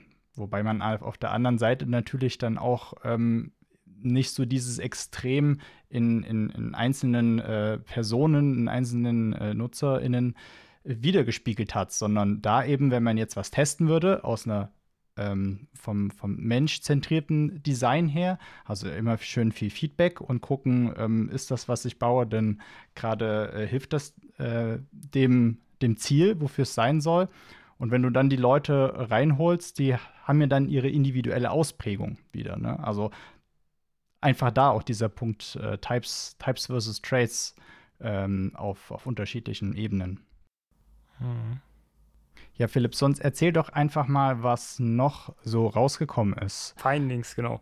Genau, das ist vielleicht auch interessant und da würde ich gerne noch mal gleich mit, oder das fast ne, der nächste Teil, worum es ja äh, gehen soll, welche Auswirkungen haben denn so Design-Frameworks, in welcher Form, oder ne, welche Design-Frameworks auch immer es sein können, ne? Gamification, Game UX, Game Design, welche Auswirkungen haben die dann denn wirklich für unsere Designpraktiken? Und ja, uns fiel halt auf, klar, ist vielleicht auch ein Stück weit der Aufgabe dann ne, geschuldet oder irgendwie dem Format, dass halt viele Studenten halt dann, wenn man denen sagt, hier sind diese acht Core Drives und diese mehr als 100 Design-Elemente drum rumgeordnet, dass halt die dann versuchen, diese Design-Elemente zu nutzen. Ähm, und wirklich da dann dranbleiben. Ne? Ich glaube, wir hatten einen, der irgendwie dann mal zwei neue Design-Elemente, sage ich mal, sich überlegt hat und gesagt hat, hey, ich habe hier was, was das lässt sich irgendwie nicht zuordnen und in, von meinem Verständnis her des Octalysis Frameworks war das auch eher was Neueres, ne, was man da jetzt nicht zuordnen konnte oder matchen konnte auf diese 100 äh, Designelemente. Und es gibt halt so einen gewissen Rahmen, der halt, ne, das wäre dann so eine These, vielleicht halt irgendwann innovatives oder kreatives Design behindern kann. Weiß ich nicht, ne? Wäre jetzt mal so eine These, so eine Frage, hindert das Design oder nicht? Ihr mit eurem Ansatz, ihr sagt ja ganz klar, ähm, Machine Learning based würden wir jetzt, um das Problem zu beheben, oder ihr sagt ja, das Problem wurde in der Vergangenheit schon mal so gelöst von Spielen, ne? jetzt mal ganz flach abstrahiert. Und deshalb macht es Sinn, dass du jetzt die und die Designelemente nutzt. Aber wäre es nicht, jetzt mal andersrum gefragt, wäre es nicht interessant zu sagen, okay, ähm, bei dem Problem, das wurde bisher immer so und so angegangen und so und so rumdesignt, könnte man nicht mal das andere Designelement nehmen oder was völlig Neues, was vielleicht noch nicht erprobt wurde. Ne? Klar, wenn es schlecht erprobt worden ist, dann ist das auch doof, genau. Aber ne, wenn es noch nicht erprobt wurde, ähm, Genau, ähm, könnte man nicht mal das nehmen. Aber einfach nur mal so als, als Diskussionsanstoß hier in die Runde. Ja, das ist tatsächlich so, dass, ähm, dass wir das in, in unseren Workshops eigentlich genauso sagen, dass das sind halt die Empfehlungen aus den bisherigen Spielen. Also das heißt nicht, dass es andere Verbindungen nicht auch geben könnte. Ähm, das sind nur die, die schon häufig eingesetzt wurden. Und ähm, Empamos wurde mal äh, auch Spielentwicklern vorgestellt und da war es tatsächlich so, die waren gar nicht daran interessiert, an äh, den Aussagen, welche Verbindungen besonders häufig genutzt werden, sondern die wollten gerne einen Filter haben, um zu sehen, welche Verbindungen noch gar nicht eingesetzt ah. wurden. Ah, spannend, und, ja. Ähm, das, das fand ich auch sehr, sehr cool, diesen Ansatz. Und das ist eigentlich dadurch, dass wir so dreischrittig vorgehen. Also in diesem ersten Workshop, den wir mit den Leuten machen, das ist wirklich ein rein kreativer Ansatz. Da, da gehen wir noch nicht darauf ein, dass es Verbindungen gibt und in welcher Anzahl und wie stark die sind und so weiter, sondern die arbeiten wirklich nur intuitiv mit den Karten. Und das, der nächste Schritt ist dann eigentlich, dass man hingehen könnte und sagt, schauen wir mal, wie diese Verbindungen jetzt tatsächlich, ob die auch in Spielen vorhanden sind. Und dann kann man im dritten Schritt eigentlich gucken, äh, helfen mir die KI-Funktionen äh, da weiter. Und wir haben das im letzten Wintersemester auch, so wie du, Philipp, mit, äh, mit deinen Masterstudenten haben wir das auch mit einem Masterkurs gemacht, haben wir das Ganze eingesetzt in diesen, in diesen drei Etappen. Also das erste eben kreativ manuell haben wir das genannt. Das zweite dann analytisch manuell, also wo man äh, wirklich dann auf die Verbindungen eingeht und die dann eben manuell kontrolliert. Und das andere wäre dann eben analytisch maschinell, haben wir gesagt, wenn man dann diese KI mit einsetzt. Und das waren auch irgendwie 15, 16 Studierende, glaube ich, die daran teilgenommen haben, auch alle im Master. Und das war ganz interessant, weil wir wollten eigentlich rauskriegen, wie unter, unterstützt diese Web-App, diese KI, die Kreativität, tut sie das tatsächlich oder nicht? Und da kam tatsächlich so raus, die Hälfte hat gesagt, die Karten reichen uns völlig. Also die bringen so viel neue Ideen auf den Tisch. Ähm, das andere haben wir eigentlich gar nicht gebraucht. Wir haben es nur genutzt, um unsere Verbindungen, die wir dann aufgestellt haben, zu überprüfen nochmal. Und äh, die andere Hälfte, da ging das dann tatsächlich so weit, dass die gesagt haben, die Karten waren schon super und mit der KI war es dann sowieso mit Dominosteinen. Die eine Idee hat gleich die nächsten angestoßen und wir hatten zum Schluss so viele, dass wir dann wieder gucken mussten, wie begrenzen wir uns eigentlich. Also das finde ich echt einen, einen, wichtigen Aspekt dabei, das mal zu hinterfragen, ob äh, so ein Framework, ob das nicht zu stark einengt und leitet, wenn man das in einem, in einem gewissen Maß benutzt und vielleicht ist da dann auch so, so eine Überlegung da, dass man äh, vielleicht erstmal diesen so einen intuitiven Einstieg braucht, ohne das ganze theoretische Wissen, was vielleicht irgendwo beschrieben und hinterlegt ist, sondern erstmal einfach damit losarbeiten und dann, wenn man die Erfahrung dieses kreativen Einsatzes gemacht hat, dann mal zu gucken, lässt sich da vielleicht nicht noch ein Stück mehr rauskitzeln. Hm, ja, ich ähm, habe mit dem ähm, Octalysis jetzt beispielsweise ja auch noch nicht äh, produktiv gearbeitet, aber ich ähm, glaube auch, dass das, was du gesagt hast, Thomas, ähm, ein guter Ansatz ist, um äh, sich eben nicht direkt von vornherein in so ein äh, Korsett, sage ich mal, von einem Framework reinzubegeben, sondern erstmal so, wie würde man basierend auf den bisherigen Erfahrungen, auf dem bisherigen Wissensstand, den man hat, dieses Problem, die, die Fragestellung, die man hat, äh, lösen? Wie würde man da rangehen? Und ähm, so erstmal noch einen anderen Zugang zu dem Thema zu bekommen, als eben direkt so, hier gibt es das, das Framework, mit dem kann man das machen ähm, oder jenes Framework äh, ranzunehmen.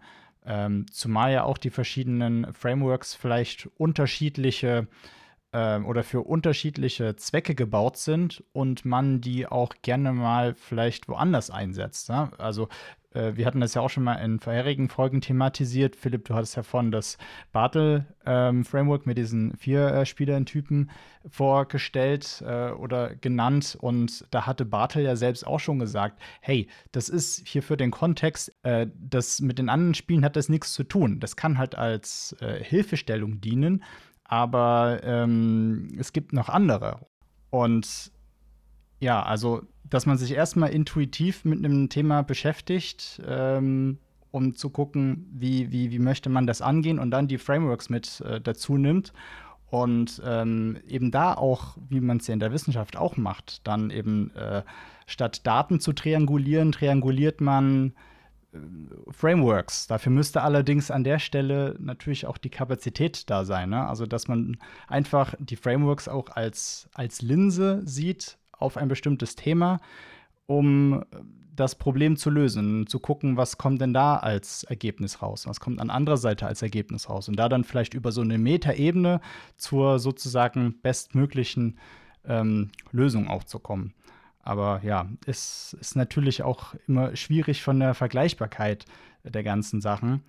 Ähm, als, als Abschluss dazu noch, ich, ich finde es auch schwierig. Ich persönlich versuche immer aus vielen Sachen ähm, die so in einem gemeinsames Konstrukt zu stellen. Also gerade im Bereich Gamification gibt es halt super viele Ansätze. So, was ist Gamification und wie kann man das erreichen und wie ist das mit menschlicher Motivation? Und es gibt natürlich auch Forschung aus allen möglichen Bereichen, aber irgendwie hängt ja alles miteinander zusammen. Und das ist, glaube ich, schwierig in der Praxis dann wirklich ähm, anzuwenden. Und äh, Philipp, du meintest ja vorhin auch schon, dass da ein Student, eine Studentin von dir was äh, gefunden hat, was so noch nicht in das Framework gepasst hat. Also muss man ja eigentlich sich immer, um hier zum, den Abschluss zu finden, immer ähm, so dieses äh, What else? Okay, was ist, wenn es jetzt doch was gibt, was nicht in dieses Framework passt, was aber vielleicht mit was anderem beantwortet werden kann? Wie geht man dann damit um? Punkt.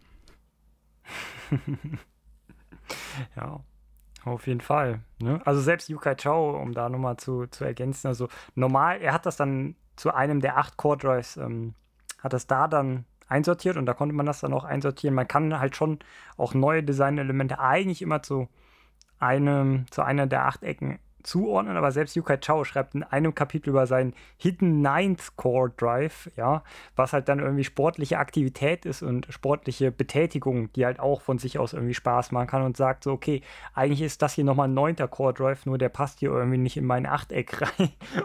ja, so, diese ne? Integration in das bestehende Framework. Ne? Ja, genau. Wenn man sich selbst widerspricht, aber eigentlich ist es ganz cool, wie man es bisher hat. Genau, da hat man dann da irgendwie wieder Probleme. Und ja, ich gebe euch aber recht, ne, dass man am Anfang frei da rangehen sollte. Also eigentlich auch, wenn man jetzt streng nach Octalysis vorgegangen wäre, hätte man auch nochmal strenger, also da gibt es wirklich Abläufe, beschreibt er hinten in seinem Buch irgendwie in den letzten Kapiteln, wie man da vorgeht, wenn man was gamifizieren soll. Aber das ist so, in so einem engen Korsett, äh, habe ich schon bei mir gemerkt, also das hat bei mir noch nie funktioniert, diese, dieses strenge mhm. Korsett. Ne? Und da gehe ich schon offener ran und so haben wir es dann natürlich auch, oder nicht natürlich, so haben wir es dann gelehrt, dass wir sagen, hier sind die acht Core Joys als Inspiration. Hier sind ein paar Spielelemente eben auch dann noch, ne, die man nehmen kann. Ihr könnt aber auch gerne andere verwenden und ähm, ist halt interessant im Kopf zu haben, dass halt eine Anwendung irgendwie soziale Interaktion haben sollte, ne? vielleicht ein Gefühl von Ownership und Possession auslösen sollte, also irgendwie Besitz sammeln oder sowas, das kann Spaß machen. Und da gibt es ja verschiedene Elemente zu, ne? ob das jetzt irgendwie Geld ist, was man sammelt, was Yukai Chao sagt, oder ob das irgendwie ähm, Tiere sind oder sowas, die man irgendwie ähm, customized und ähm, ne? wenn man an Tamagotchis oder so denkt.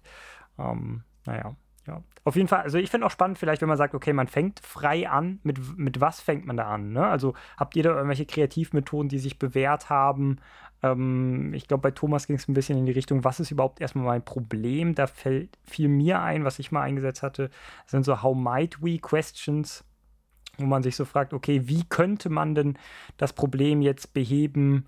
Ähm, also da stellt man sich ganz viele, wie, wie könnte man fragen? Ne? Und geht so erstmal an das Problem ran. Also ich glaube, da war das Beispiel mit einem, mit einem Flughafen, wo irgendwie quengelnde Kinder sind und das Warten dauert so lange und dann sagt man sich, okay, wie könnte man vielleicht die, die quengelnden Kinder denn, die Power der, der ne, quengelnden Kinder nehmen, um vielleicht andere Wartende zu entertainen. Ne? Das wäre dann eine Frage, um an das Problem ranzugehen. Wie könnte man aber auch einfach die Wartezeit verkürzen, wäre vielleicht die offensichtliche Frage. Ne? Aber wie könnte man ähm, ne, keine Ahnung, die, die nervigen Kinder dann irgendwie mit, mit anderen Leuten beschäftigt. Also da gibt es ein paar, äh, gibt es die Herangehensweise? Habt ihr da vielleicht irgendwelche ersten Starting Points? Also jetzt, ne, neben, neben Brainstorming oder ich sag mal klassischem Brainwriting vielleicht, wo man sich die Ideen aufschreibt. Weiß nicht, wie geht ihr dann so an, an so Probleme ran, wenn ihr mal sowas habt? Ja, wir, wir, ähm, wir pendeln da momentan zwischen, zwischen diesen beiden Seiten äh, und äh, Offenheit. Wie viel oder wie wenig braucht man an welcher Stelle? Und ähm, wir haben einerseits so einen Stapel, die nennen sich so Mini-Methoden. Das, das sind eigentlich ganz äh, einfache Methoden, die sind auf so einem kleinen Kärtchen beschrieben. Da kann man die Leute mit losarbeiten lassen, die so ganz am Anfang äh, mit diesen Karten losarbeiten.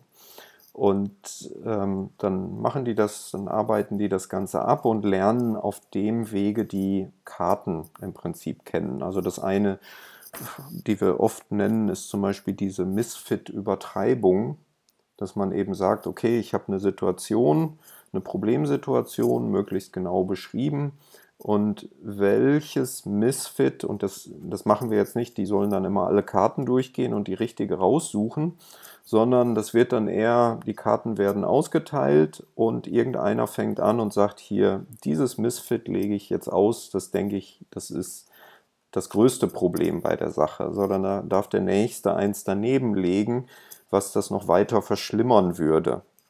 Und so mhm. ähm, lernt man die mhm. Karten kennen und beschäftigt sich mit seiner konkreten Problemsituation.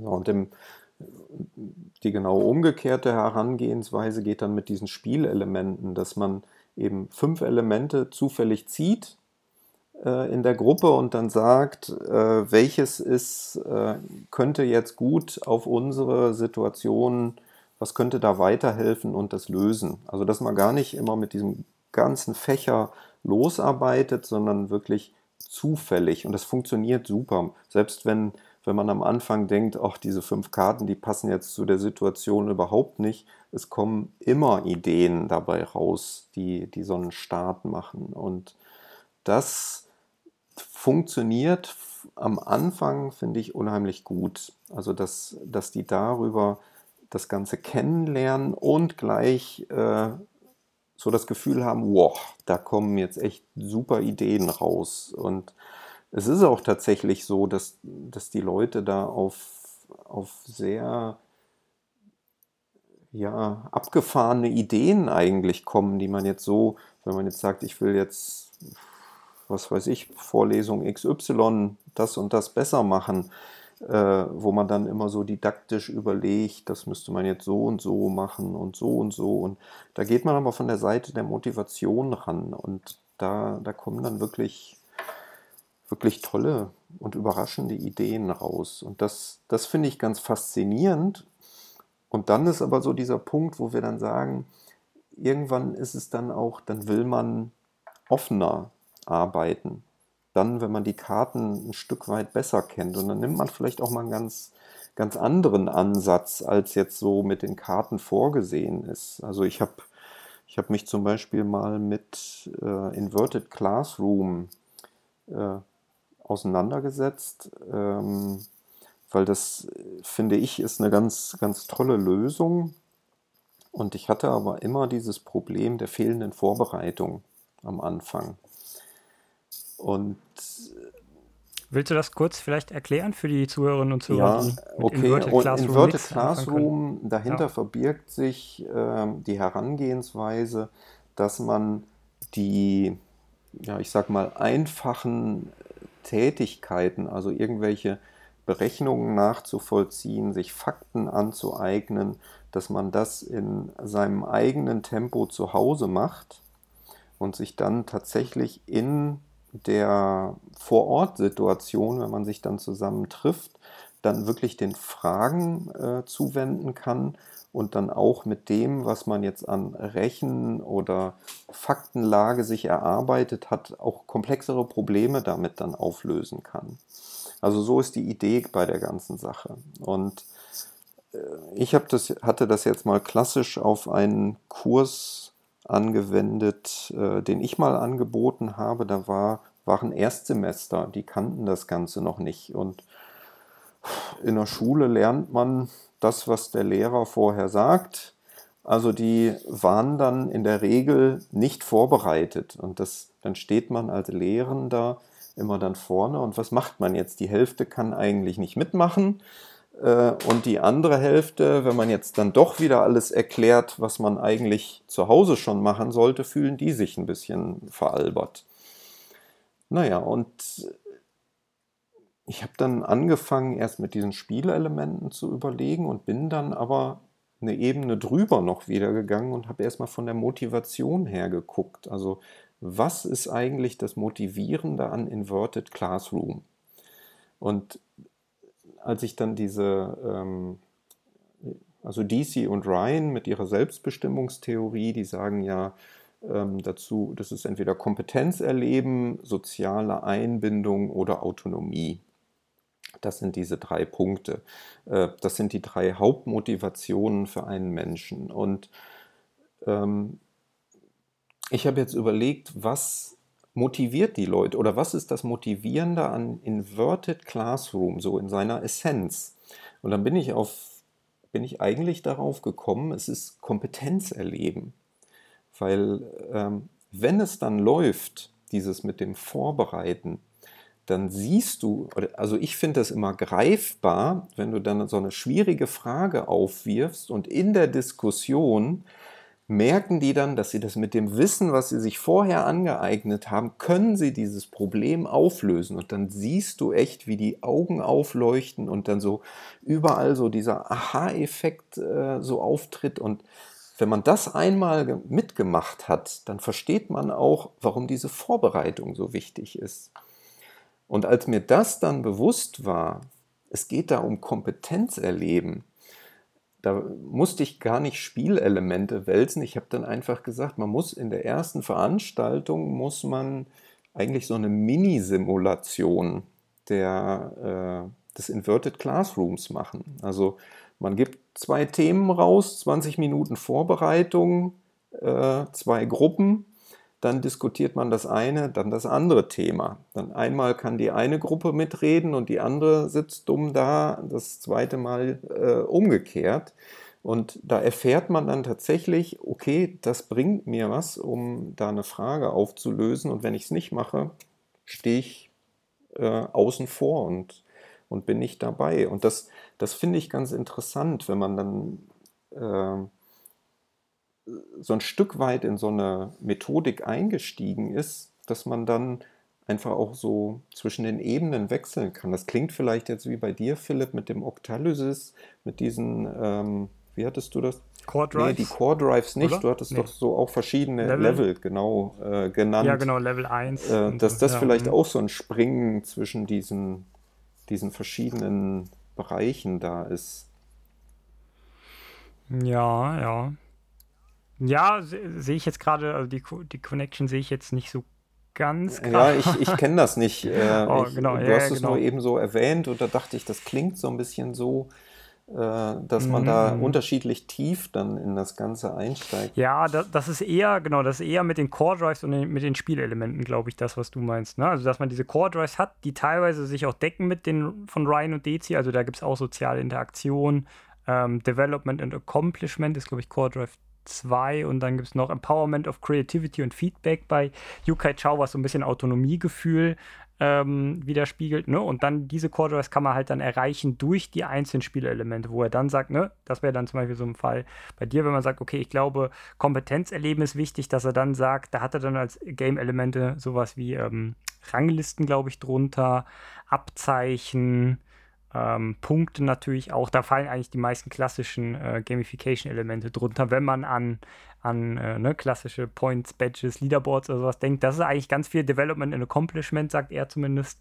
Ähm, und das, das wäre dann so ein Startschritt. Oder, ne? So ein Schritt, wie man starten würde, dass man sagt, okay, Development and Accomplishment will ich erreichen. Gibt es hier irgendwelche interessanten Elemente, die ich nutzen kann? Ähm, genau. Da sehe ich so das, das Mapping, ja. Also ich glaube auch, ähm, gerade sowas wie eben äh, Ryan Dacey und so diese grundlegenden Sachen, die stecken ja überall drin. Ne? Es sind ja irgendwelche verhaltenspsychologischen Konzepte, die auch in vielen Frameworks dann Anwendung finden. Ne? Wenn man sich das Hexat-Framework äh, anguckt, das ist ja auch so.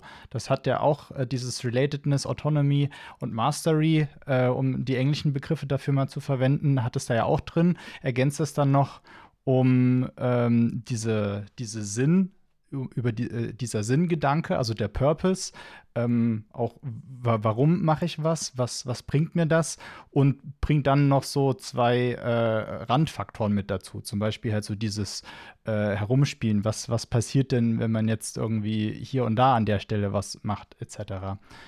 Ähm, ich würde vielleicht auch noch mal eingehen auf die Frage, die du ähm, äh, vorhin gerade, wie auch immer, gestellt hattest, wie wir an Probleme rangehen. Ähm, und auch das mit diesen zwischen, äh, zwischen Ebenen wechseln, was gerade angesprochen wurde.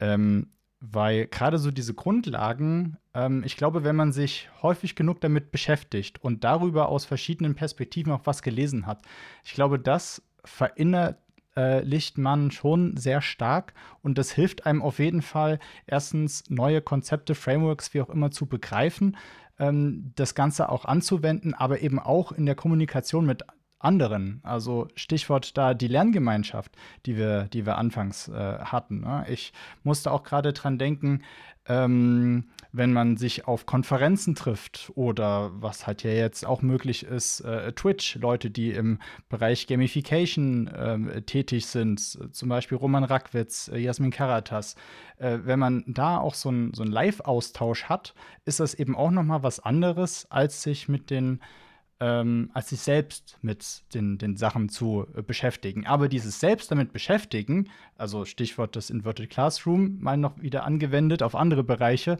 ist halt schon überhaupt erst die, äh, die Grundvoraussetzung, damit man im Austausch dann ähm, in dem Fall auch Probleme lösen kann und so weiter. Äh, ich habe in der ganzen Mensch-Computer-Interaktion, in der, in der Geschichte, seitdem ich mich damit auseinandersetze, äh, so ein bisschen für mich mitgenommen, dass ich bei vielen Sachen äh, mich auch erst so zuerst frage, okay, wozu ist das jetzt? Was, was soll damit, äh, oder was ist das Problem? Was soll gelöst werden? Äh, gibt es überhaupt ein Problem? Greift man jetzt irgendwie in den luftleeren Raum und denkt sich, okay, hier könnte ein Bedürfnis sein, schauen wir mal, ähm, ob wir das äh, antriggern können. Und dann steht auf jeden Fall der Mensch erstmal im, im Zentrum, dass man sich fragt, äh, für wen möchte man was machen? Worum geht's? Wer ist es, der von einem äh, etwas etwas möchte. Es kann ja auch irgendein Auftrag sein, ähm, was dann quasi so ein Mini-Problem ist, eine Mini-Herausforderung, vor der man sitzt. Und was ja dann auch hilft, direkt erstmal zu überlegen, wie ist denn jetzt das Output-Format? Was brauche ich denn am Ende? Äh, also so, so ein bisschen top-down-mäßig und dann eigentlich erst tiefer zu denken, wie geht man jetzt genauer vor? Und da finde ich auch das mit, ähm, was du meintest, Thomas, mit den äh, Motivationen. Was ist es denn jetzt genau, was mich zum Beispiel beim Inverted Classroom ähm, motiviert. Das lässt sich ja auch auf viele andere Bereiche anwenden. Welche Sachen äh, sind es denn, die da im Core, ha, also direkt dann auch wieder der, der Schwenk zu den äh, Core-Drives, ähm, was, was packt einen da? Und ähm, diese Sachen, die fallen einem vielleicht auch ohne ein Framework ein. Ja? Äh, zumindest wenn man sich ein bisschen äh, mehr mit diesen Thematiken beschäftigt hat, äh, hat man vielleicht auch gar nicht äh, immer so dieses eine Framework im Kopf, sondern weiß einfach, ja, es gibt halt äh, eben diese Sachen von äh, sozialer Verbundenheit, Autonomie, Kompetenz, äh, Sinn, den ich auch selber ganz wichtig finde, der vor allem auch im, im ähm, Rahmen von Spielen dann noch ein bisschen wichtiger wird, vielleicht auch, aber vielleicht auch unabhängig von Spielen.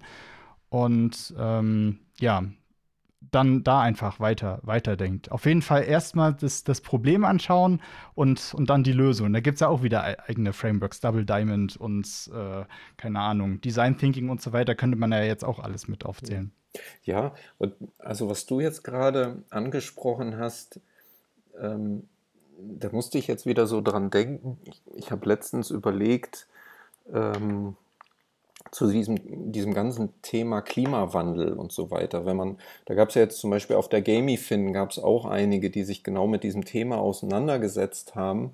Und wo ich dann auch immer so merke, ja, das, das sind immer alles so Theorien, die sich immer begrenzt auf alles anwenden lassen. Und ich habe dann überlegt, wenn man jetzt mal ganz konkret so eine Situation nimmt, warum gibt es Leute, die 500 Meter oder einen Kilometer mit dem Auto am Wochenende zum Bäcker fahren. Mit dem Auto.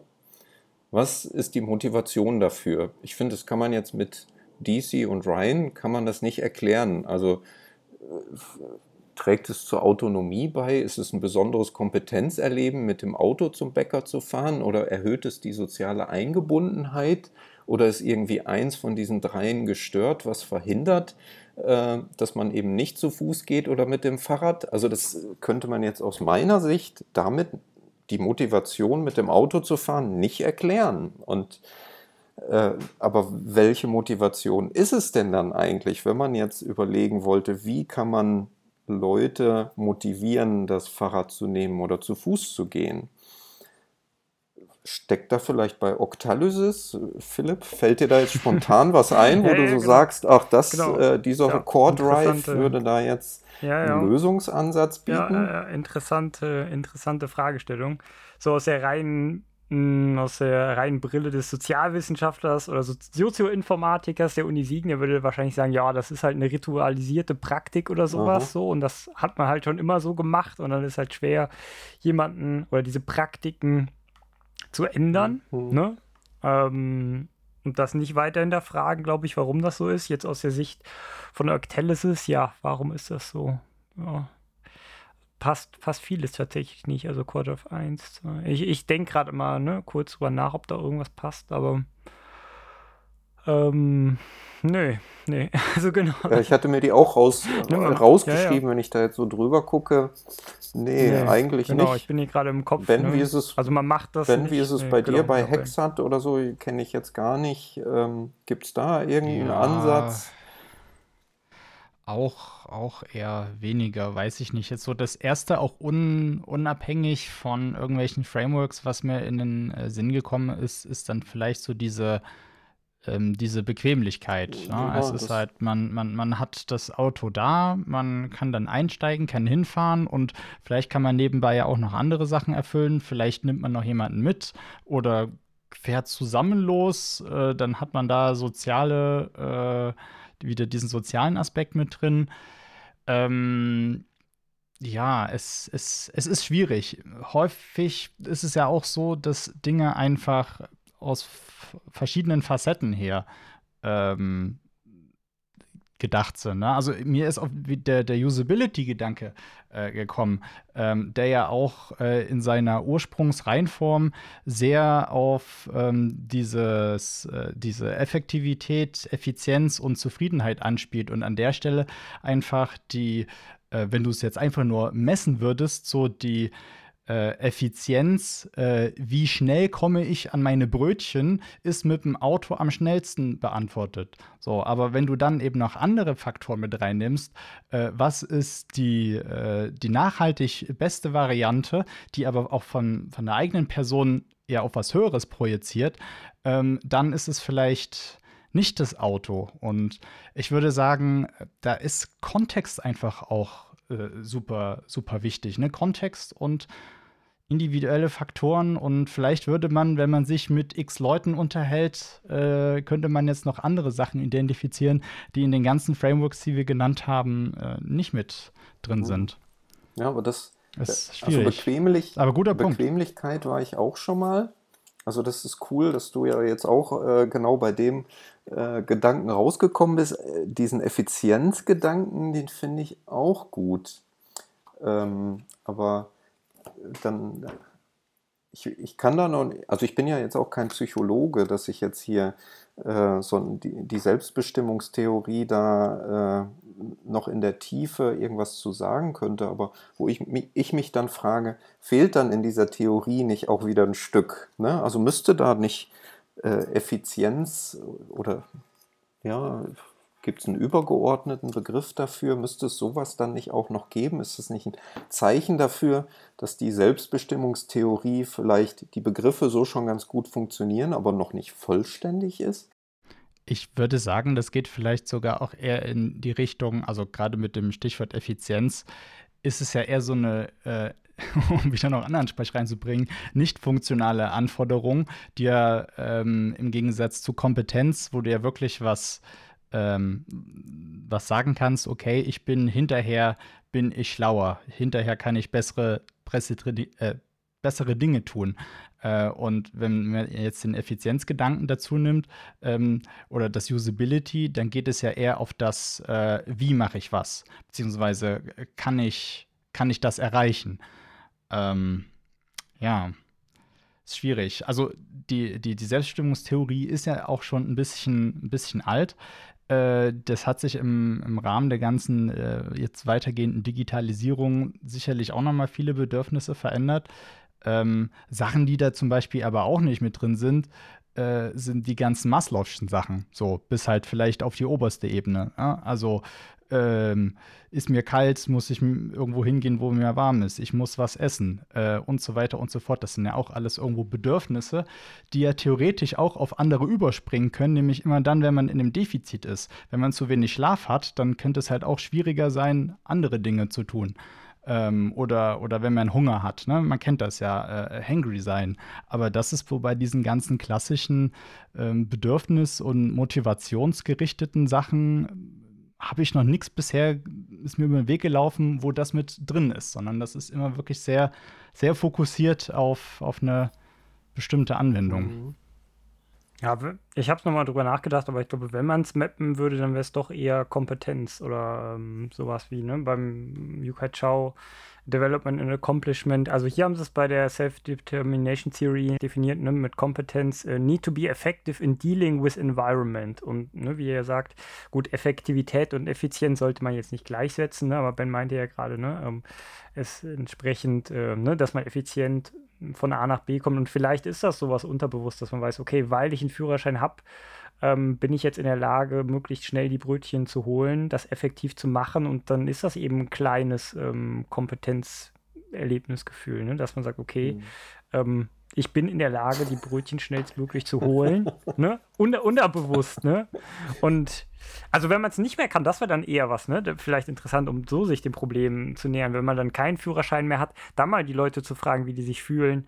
Ähm, wenn die Brötchen holen sollen. Ne? Dass man da, also im Endeffekt muss man eh Umfragen machen. Ne? Die Leute müssen das machen, Leute muss man befragen und dann muss man das auswerten, um da dem Problem äh, nahe zu kommen, ne? mit guten psychologisch ähm, validen Umfragebögen. Da gibt es ja dann entsprechende, um dann herauszufinden, worauf das lädt. Aber ähm, ich glaube, das wäre so die, die Herangehensweise. Und ich fände es mal interessant, so dann ranzugehen, ne? Leute zu befragen, die halt eben nicht mehr Auto fahren können, warum auch immer, wie die sich dann äh, fühlen, ne? denen halt den Führerschein abgenommen worden ist. Mhm. Und ich denke, die würden schon sagen, sie fühlen sich weniger kompetent, weil, obwohl, ja, gut, sie können halt zu Fuß hingehen. Aber wenn sie jemanden dann fragen müssen, wenn es halt doch länger weg ist, ne, ob sie die Brötchen holen können, wobei ist auch ein Stück weit dann Autonomie, ne, die dann eingeschränkt wird, wenn man dann immer auf Freunde angewiesen ist, die einen mitnehmen oder die einem die Brötchen bringen. Ähm, ja, mir fällt noch was ein, was wir jetzt in dem Rahmen auch noch nicht thematisiert haben. Krass, was ich aus so einem Brötchen-Hol-Beispiel alles rausholen lässt. Ja, ist, ist spannend, ist spannend. Danke dafür. Erstmal, ja. Genau, vielen Dank dafür. Ähm, und zwar, wenn wir uns den eigentlichen, wir sprechen auch immer von User Experience im Podcast, wenn wir uns den eigentlichen Experience-Faktor an der Stelle anschauen. Ja, also es ist natürlich ein Erlebnis, ähm, von zu Fuß oder mit dem Fahrrad von A nach B zu kommen ähm, kriegt man vielleicht noch mehr mit, äh, von der Natur mit und so weiter. Wenn man sich nebenbei noch was anhören möchte, geht das vielleicht äh, als äh, Fußgängerin besser als äh, auf dem Rad, wo man ja noch mehr auf den Verkehr achten muss, weil man schneller unterwegs ist. Aber im Auto kann man sich auch was anhören. Nee, aber ähm, dass dieses eigentliche Ich fahre Auto als Aktivität auch einfach eine Motivation darstellt, weil es einem Spaß macht. Ja? So wie man es eben auch in, im äh, Spielekontext hat. Und ähm, mal unabhängig von den, äh, von den anderen Faktoren, an der Stelle man selbst mehr Spaß hat, irgendwie da zu sitzen und auch wenn es mit Ampeln verbunden ist und so weiter, vielleicht hat so diese ganze äh, Praxis Autofahren an der, der Stelle ähm, macht auch mehr Spaß als zu Fuß zu laufen, was für andere Leute aber auch wieder anders ist. Die, wenn zu Fuß der bessere nee, wenn, wenn das Auto eigentlich noch viel einfacher wäre, äh, entscheiden die sich trotzdem auf zu Fuß, weil einfach die, die Lauf-Experience auch wieder unabhängig von dem äh, Nachhaltigkeitsgedanken so, so stark dann ist. Also vielleicht gibt es ja dann den ein oder anderen Motivator, der halt nicht so leicht zu begreifen ist. Vielleicht ein abschließendes Statement, Thomas, von dir dazu, bevor wir uns noch weiter vielleicht ein bisschen im Kreis gehen ja, mit dem Brötchenbeich. Also ich, ich würde da ich kann es mit dem Spaß vielleicht auch noch nachvollziehen. Aber ich würde jetzt, nachdem du das auch so meintest, Spaß am Autofahren, ich weiß nicht, ob der auf zwei Kilometern so zum Tragen kommt. Ja, ja. Ich, also ich würde mhm. da eher wieder auf die Bequemlichkeit zurückkommen, weil das Auto steht auf dem Parkplatz ebenerdig. Ähm, äh, man steckt den Schlüssel rein, fährt los und die meisten Leute haben wahrscheinlich ihr Fahrrad im Keller oder in einem Schuppen müssen das erst noch aufschließen. Ähm, also ist nicht so einfach zugänglich. Stimmt. Also das das würde mir jetzt, glaube ich, dadurch, dass in Deutschland das die gesamte Infrastruktur auf das Auto ausgelegt ist, ist es wahrscheinlich die bequemste und einfachste Variante. Weil selbst Fußgänger müssen immer auf den Autoverkehr achten, sie müssen Ampeln oder den Zebrastreifen benutzen und sonst hast du mit dem Auto immer Vorfahrt. Vielleicht ist das das einfach. Mhm. Und naja, da sind wir dann klar. fast eher beim Nudging, ne? Nur so reingeworfen, dass ja. halt irgendwie der Schlüssel auf dem Küchentisch liegt, dass dann der Trigger oder so ist, ne? Leicht zugänglich ist. Man hat halt die Motivation, zum Bäcker zu fahren und halt auch die entsprechende Kompetenz. Ähm, mh, vielleicht eher mit so einem Ansatz da, da rangehen. Ja. ja Aber dann ist wieder die Frage, wie man alles zusammenbringt ja. wieder. Ne? Hat halt ja, irgendwas miteinander sowieso. zu tun. Ne? Sage ich halt auch, Nudging oder Persuasive äh, Design, wenn man das noch mit reinwirft. Auch, finde ich, hat große Überlappung zu Gamification oder ne? Human Focus Design, wenn man so will. Mhm. Ähm, ja, ich glaube, es macht auch noch einen Unterschied, wo wir den Fokus drauf legen. Sind wir jetzt zielorientierter unterwegs? Geht es uns darum, ähm, zu hinterfragen, wie kommen wir jetzt an Brötchen äh, und das unter diesen und jenen Faktoren?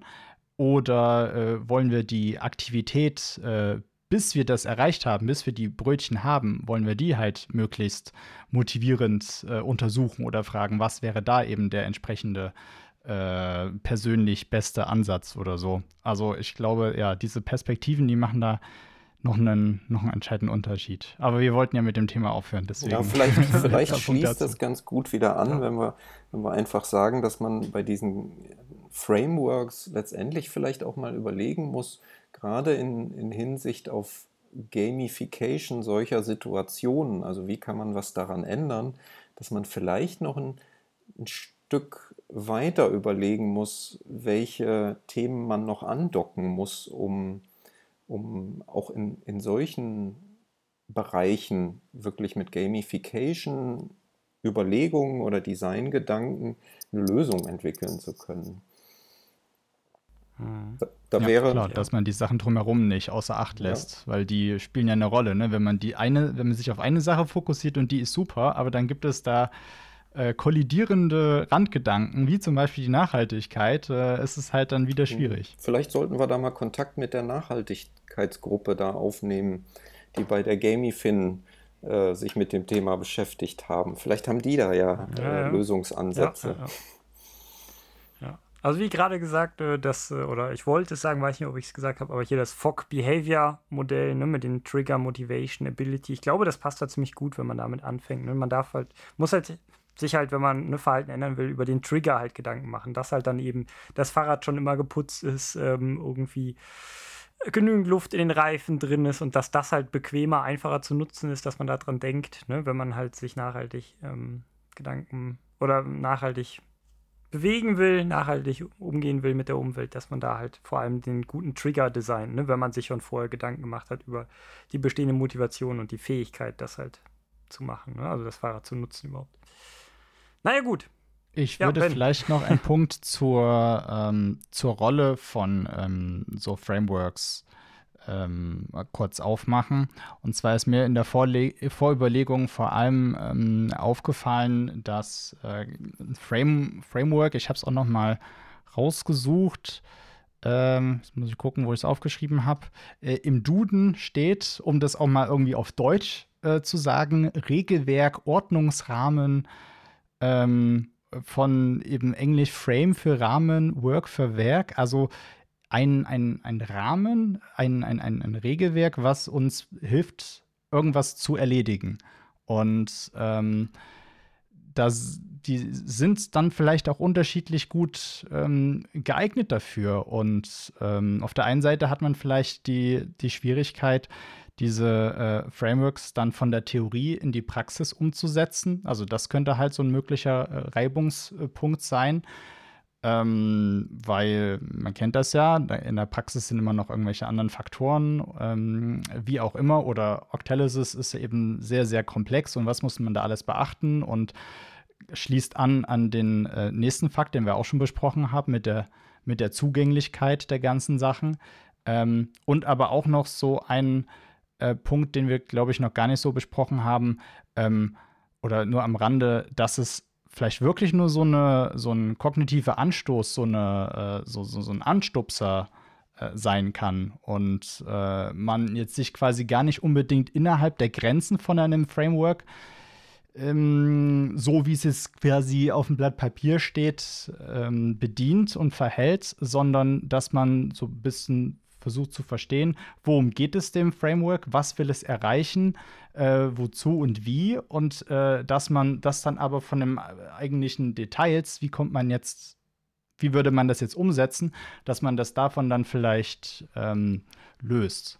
Und ähm, ja, dann gibt es ja auch noch Frameworks, die jetzt vielleicht ähm, eher nicht auf der Prozessebene zu sehen sind, sondern ähm, auch so ein bisschen auf der Kommunikationsebene.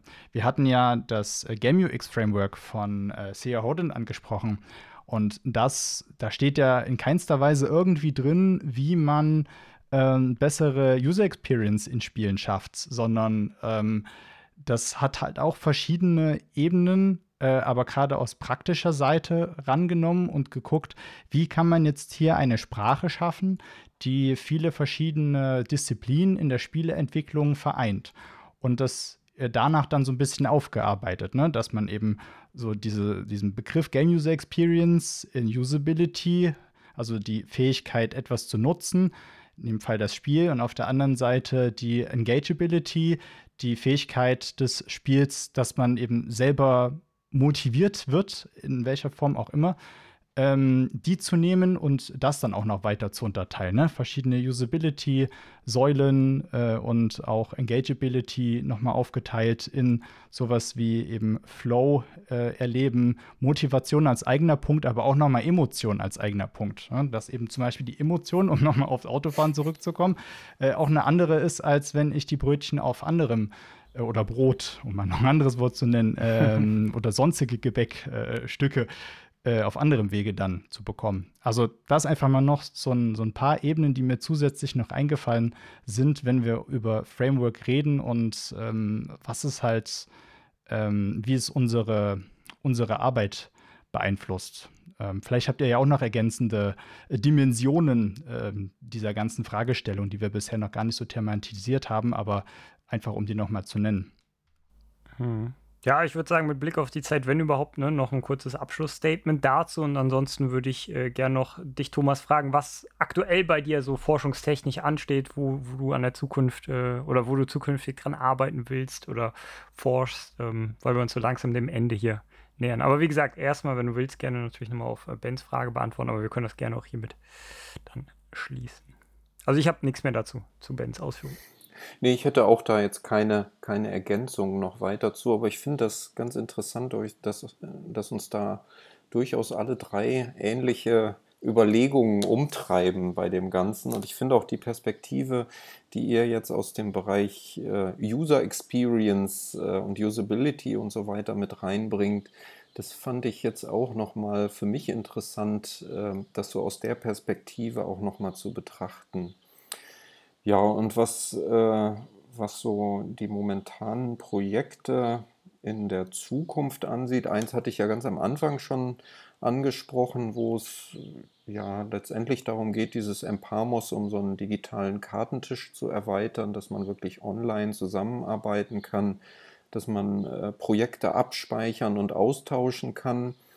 Und dazu gehört im Prinzip auch noch ein ja, der Aufbau der Community dazu. Also das, was wir momentan zu zweit machen, äh, das, da wollen wir jetzt noch jemanden mit ins Team holen, der speziell daran äh, das Ganze ja, weiterentwickelt, äh, mit den Lehrenden, mit den Studierenden, die noch mehr ins Boot zu holen, da, weil das ist auch immer ziemlich gut, wenn man beide Perspektiven äh, sich da reinholt.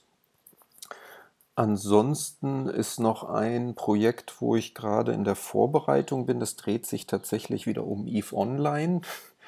Ähm, hm, mhm. Weil nachdem ich aus Weimar weggegangen bin, hat damals ein Kollege von mir, der Heinrich Söpke, ähm, hat meine Idee mit EVE Online aufgegriffen und hat ein Seminar gestaltet, wo es darum geht, äh, überfachliche Fähigkeiten, welche überfachlichen Fähigkeiten entwickelt man und setzt man ein in EVE Online. Und da war ich auch immer mal wieder Gastspieler und äh, Gastbeitragender. Und äh, das war jetzt das letzte Mal auch äh, sogar hochschulübergreifend, weil wenn man schon ein Online-Game hat, ist man ja gar nicht mehr an die Grenzen der eigenen Hochschule gebunden.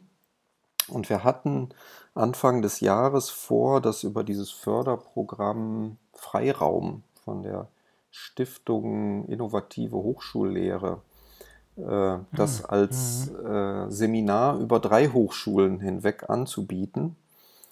Und äh, ja, das, wir waren ganz knapp zu spät. Hat ja. leider nicht geklappt, aber nichtsdestotrotz äh, habe ich vor, das auch hier als Seminar anzubieten und gegebenenfalls das im nächsten Anlauf nochmal mit dem Heinrich anzugehen. Ja, und das, das sind eigentlich so die beiden Hauptbereiche, äh, mit denen ich mich gerade so beschäftige. Cool. Ja, klingt spannend. Also ich finde es auch super cool, dass du weiter, ja, deine Erfahrung aus EVE Online, äh, dass du da weiter dran bist und sowas. Ich glaube, das hat wirklich mehr oder kann man noch mehr, ne? Man denkt natürlich so, ah ja, der hat was gespielt oder man spielt was und daraus will man jetzt irgendwie was schreiben, was machen, wie auch immer. Das wirkt ja auf den ersten Blick irgendwie komisch, aber ich glaube, das hat definitiv seine Daseinsberechtigung. Ne? Und wie gesagt, der Yukai Chao, der hat sein Framework aus vielen äh, ne, Stunden ethnografischer Arbeit, sage ich mal in Anführungszeichen, aber ist ja ein Stück weit auch Arbeit, mhm. ne? wenn man an den Grinding-Begriff oder sowas mhm. denkt, ne? wo ja Leute auch äh, das mit Arbeit vergleichen ähm, ne, hat da so sein Framework entworfen aus den Erfahrungen raus. Und ich merke es auch bei mir selbst. Ne? Ich habe auch früher viel gespielt oder spiele jetzt aktuell auch noch ähm, das eine oder andere Spiel, dass das halt schon einfach hilft, ne? bei den neuen, die neuesten Trends auch zu verstehen. Ne? Ist ja auch ein bisschen was über die Zielgruppe zu erfahren, wenn man jetzt vielleicht gerade Ne, für, für die Zielgruppe dann auch designt, die halt auch eben die Spiele spielt oder sowas. Ne? Gibt es ja auch diverse Überlappungen. Und ich finde es schon, ähm, ja, irgendwie schön, wenn man das weiterverfolgt. Ne? Ähm, genau. Ja, Ben, hast du da eine Ergänzung zu? Oder du hast, glaube ich, noch was aus der Community, ne? was du auf jeden Fall loswerden wolltest. Äh, ja, genau. Also ich finde es auch super, dass du dich äh, weiter damit befasst und äh, halt uns gerne auf den Laufenden. Dann können wir auch über die äh, Fortschritte noch mit teilen. Beziehungsweise gibt es ja vielleicht auch Leute jetzt äh, von unseren Zuhörenden, die da Interesse haben, sich in irgendeiner Art und Weise zu, zu engagieren oder auch mit dir in Kontakt zu kommen. Vielleicht an der Stelle äh, auch schon mal die Frage, wie kann man dich denn am besten äh, erreichen, wenn man, wenn man mit dir da weiter über diese Themen sprechen müsste, möchte? Möchte. Also, ich glaube, am einfachsten äh, erreicht man mich vielleicht über unsere Homepage, ähm, die äh, einfach fidel.education heißt oder www.fidel, also F-I-D-L.education. Und ja, da findet man meine E-Mail-Adresse. Ansonsten äh, bin ich auch äh, im, auf der MetaMost-Plattform vom Hochschulforum Digitalisierung. Das, was ich finde, ist eine ziemlich gute Plattform, um hochschulübergreifend zu kommunizieren. Da findet man mich und auf Discord habe ich auch einen Account. Also es gibt da ganz verschiedene, aber für den Anfangskontakt ist wahrscheinlich über die Homepage und per E-Mail am einfachsten. Kurz da mal eine Frage, weil ich überlege, eine Forschungsarbeit dazu zu machen. Habt ihr irgendwie einen eigenen Discord-Server, unimäßig, den du nutzt? Nee, okay, nee. okay, ja, alles klar.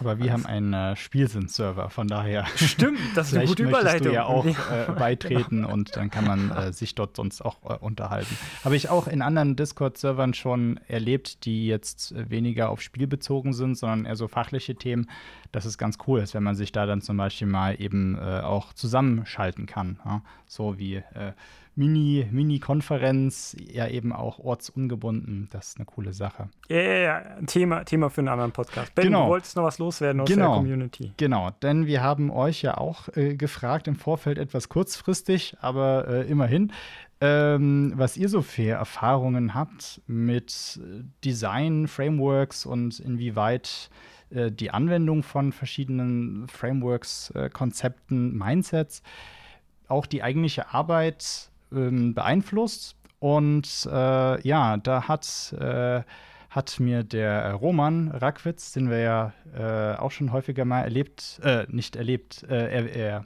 erwähnt haben, ähm, Gamification Designer, ähm, hat mir da auch eine Antwort hinterlassen, die ich am besten einfach mal vorlese. So zum Abschluss. Ähm, genau. Definitiv haben Frameworks einen Einfluss auf mein Design gehabt. Sie machen gewisse Sichtweisen mehr verständlich und greifbar. Hexat ist ein gutes Beispiel. Ich nehme dies als Grundlage, habe dies aber durch anderes Wissen aus der Verhaltensforschung in Reifegrade umgewandelt. Das hatten wir ja auch schon, ne? so dieses Umwandeln oder Integration von verschiedenen hm. ähm, Modellen. Hexat äh, weist äh, ja einen Menschen gewisse Charakteristika zu, die dann in die Hexat Player Types mündet. Ist schon mal gut. Aus meiner Sicht jedoch und eben dem Wissen aus der Psychologie fehlt hier der Einfluss des Kontexts. Den hatten wir ja auch schon erwähnt. Der aus meiner Sicht dominant ist. Heißt also, dass ich hier Player Types einer Person immer in Relation zu ihrer Situation zuweise. Das bedeutet, wenn du eine Situation neu erlebst, bist du eventuell ein Player-Type und weil du aber sicherer in derselben Situation wirst, reifst bzw. gehst du in einen anderen Player-Type über. Und ja, Connected dort Hex hat eher an Reifegrade und erst sekundär an individuelle Charakteristika. Kontext ist Gott. Und dann schreibt er noch, oder schrieb er noch, vor allem aber haben mich besonders Frameworks aus der Kybernetik dem Systemdenken beeinflusst. Jedes Buch beeinflusst mein Designverhalten, weil du ja mit jedem neuen Wissen den aktuellen Prozess hinterfragst. Und wenn diese anderen Themen auch noch Frameworks bieten, hilft mir das natürlich sehr, diese hier schneller mit meinen eigenen Frameworks zu connecten, abzugleichen. Ja, das fasst es ja auch noch mal äh, gut, äh, gut zusammen, so als, äh, als zusammenfassender Punkt hier. Ähm, also immer offen sein auch für Neues und äh, gucken, vielleicht kann man ja neue, neue Wege gehen, unabhängig von Frameworks. Aber vielleicht helfen die, helfen die auch dabei, den eigenen äh, Horizont zu erweitern. Genau. Ja. Und ja. ja. wenn ihr, liebe Leute da draußen, äh, jetzt noch im, im äh, Anschluss, äh, nachdem ihr die Folge gehört habt, auch noch Gedanken dazu habt, wie Frameworks das Arbeiten ähm, beeinflussen, die, die Praktiken, Prozesse. Wie auch immer, alles, was, worüber wir gesprochen haben, wenn ihr dazu Gedanken habt, dann lasst uns das gerne wissen. Wir haben halt den Discord schon erwähnt. Ansonsten sind wir auch über diverse Social Media zu erreichen. Und natürlich auch per E-Mail. Die ganzen Sachen findet ihr in den Show Notes, in unserem Linktree. Und äh, damit würde ich das abschließende Wort nochmal an Thomas übergeben. Hast du noch etwas, das du loswerden möchtest? Wo, wo, wo, wo. Halt, stopp, Vergangenheitsben. Hier spricht der Philipp aus der Zukunft. Und zwar haben wir tatsächlich noch zu dieser Folge im ja, Nachgang, nachdem wir schon die Folge aufgenommen hatten, noch eine Einsendung bekommen von der Jasmin Karatas.